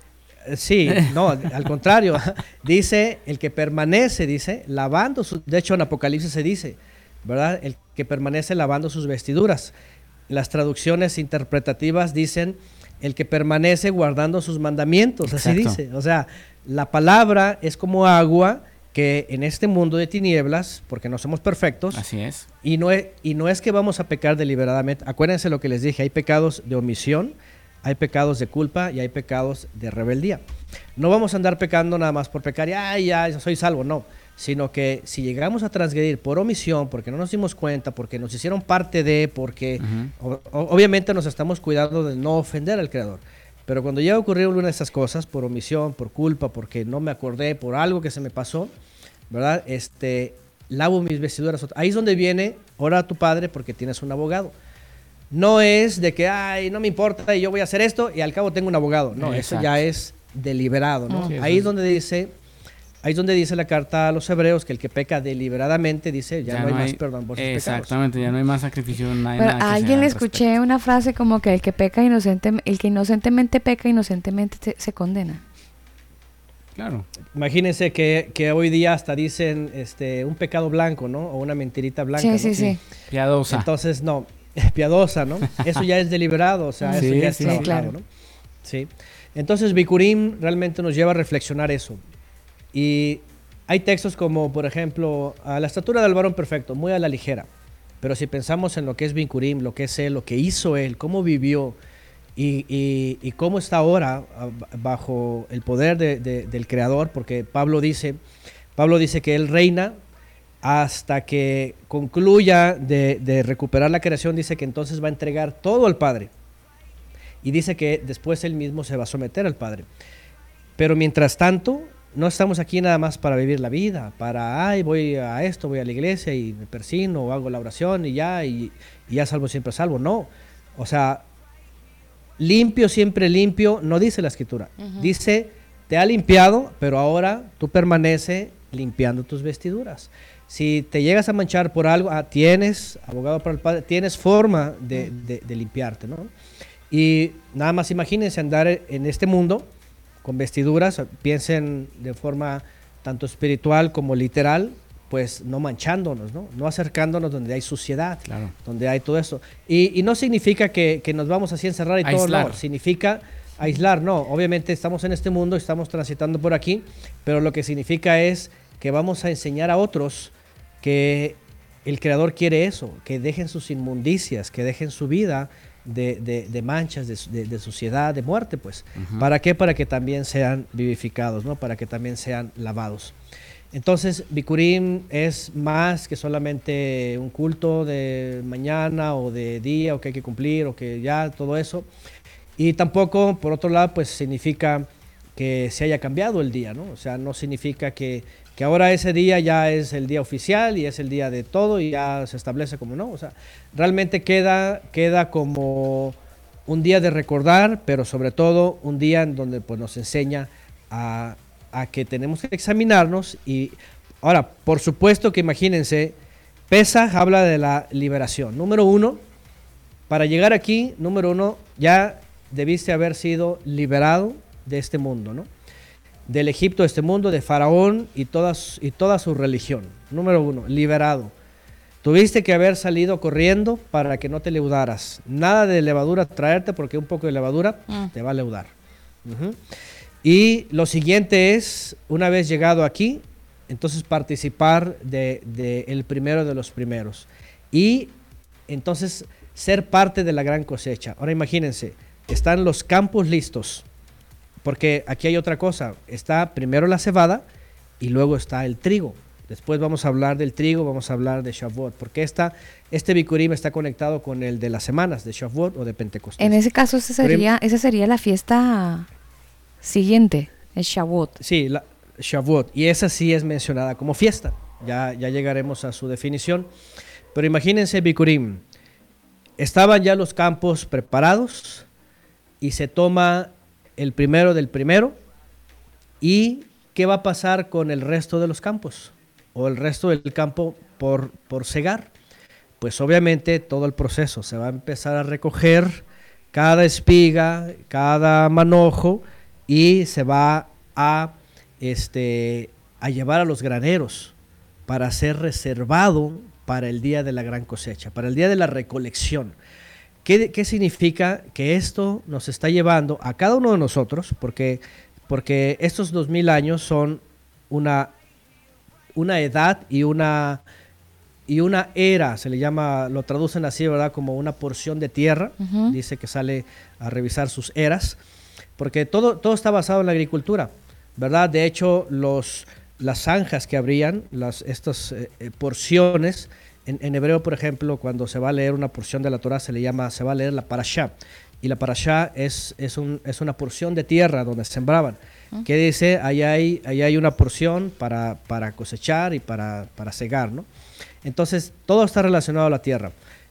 Entonces, imagínense que durante todos estos años, la semilla se ha ido sembrando, ha habido discípulos verdaderos que discipulan a otros y que están viendo que, que la semilla caiga en buena tierra y como dice Pablo, a lo mejor otros riegan, pero al final el crecimiento lo da el Todopoderoso.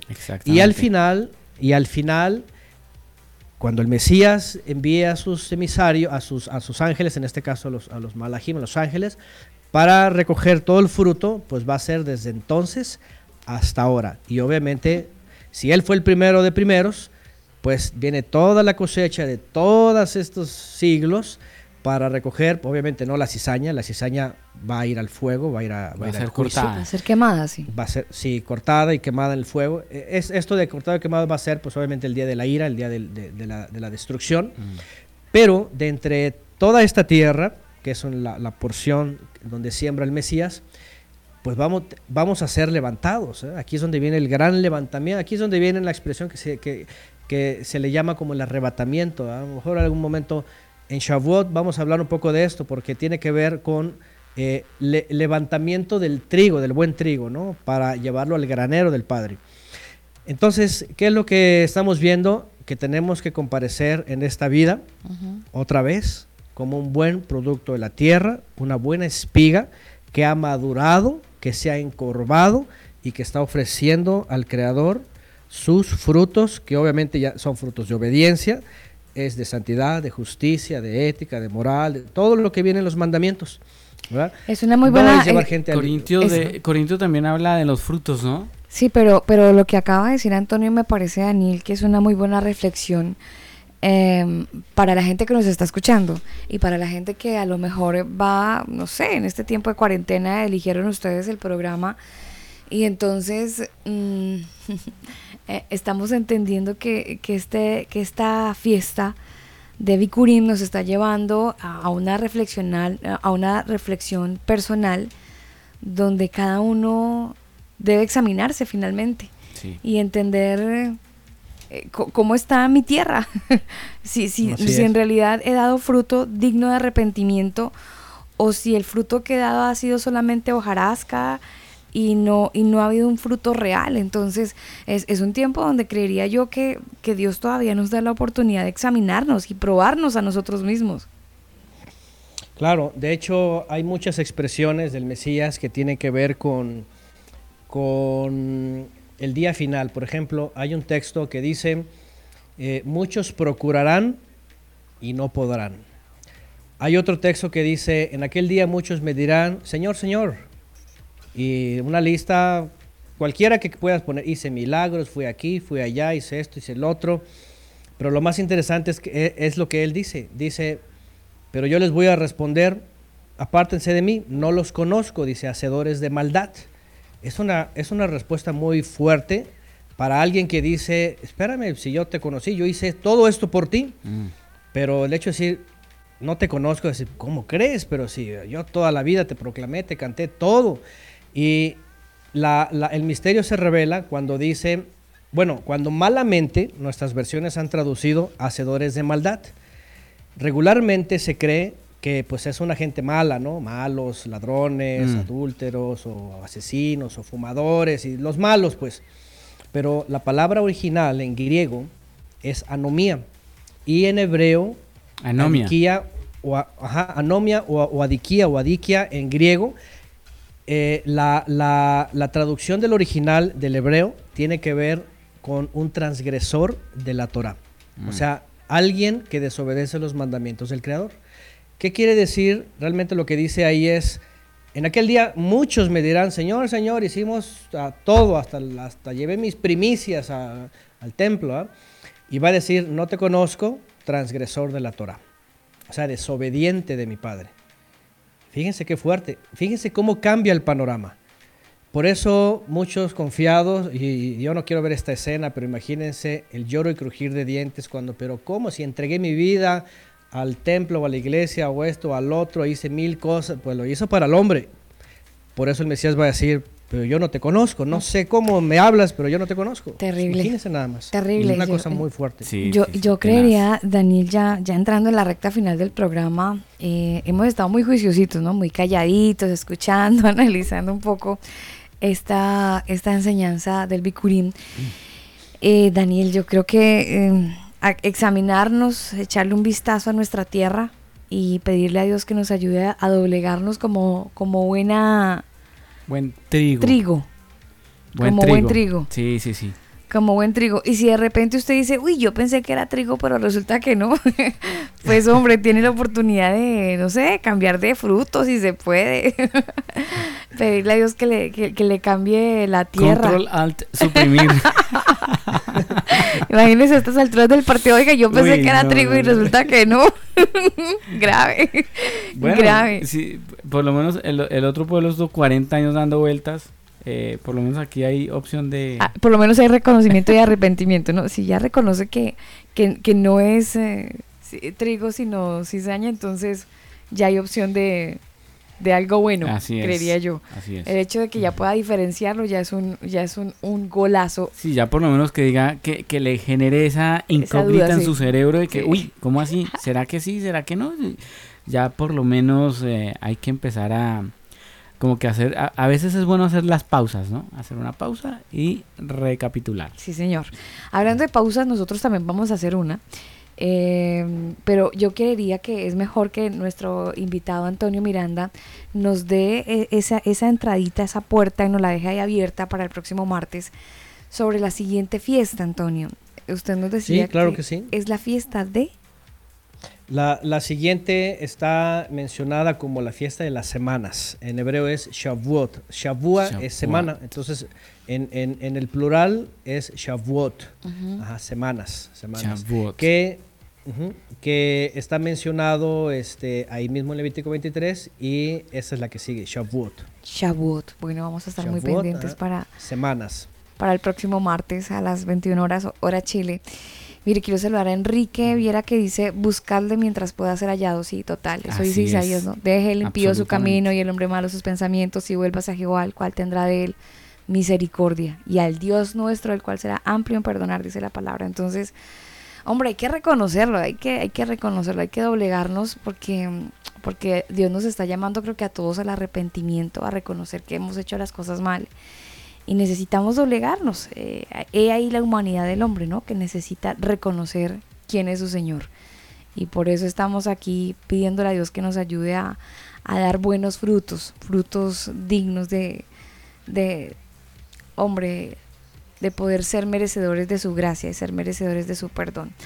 Antonio, mil gracias. Estamos, como dirían en Chile, millón. millón. Millón. Un millón de gracias por su tiempo, por su dedicación. Estuvimos muy pendientes de los cuadros, además muy interesantes porque Sí, la las, gente... las imágenes quedaron publicadas en todas las redes sociales del Sí, combo. la gente que va a seguir muy el bien. podcast, entonces va a ir a las imágenes y se va a poder apoyar también para que en el momento que elijan el programa para escucharlo también puedan tener ese, ese apoyo Las visual. Y puedan también entender muy bien la palabra. Antonio, muchísimas gracias. Quedamos pendientes para el próximo martes en Shavuot. Y nada, eh, aquí hemos dejado muchos globos, creo, en esta noche, para que Dios nos ayude a reventarlos cada uno y a definirnos en lo que realmente somos. Antonio, mil gracias y planillados para el próximo martes entonces. Muy bien, gracias a ustedes y gracias al creador que nos da la vida también para, para compartir esto. Sí, es hora de despedirnos, ingeniero, eh, a la gente que ha estado acompañándonos.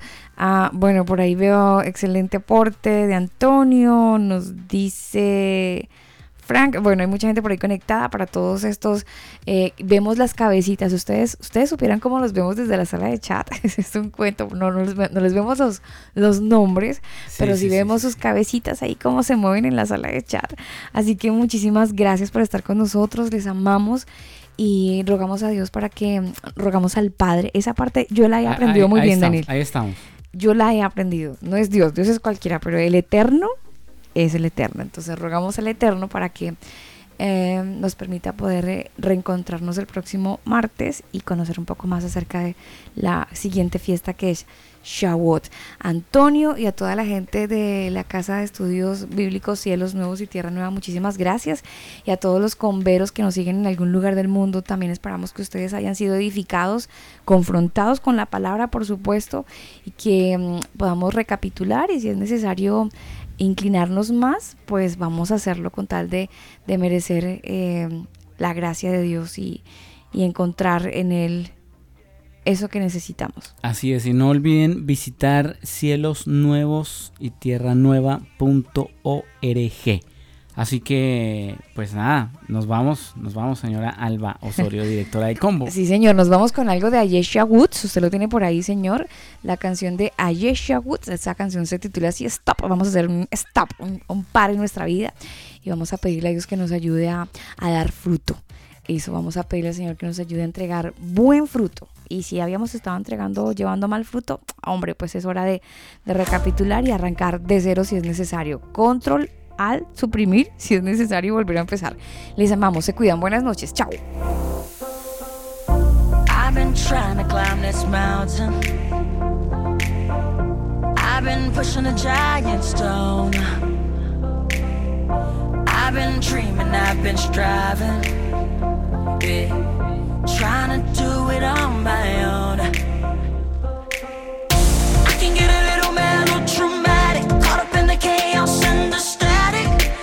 It was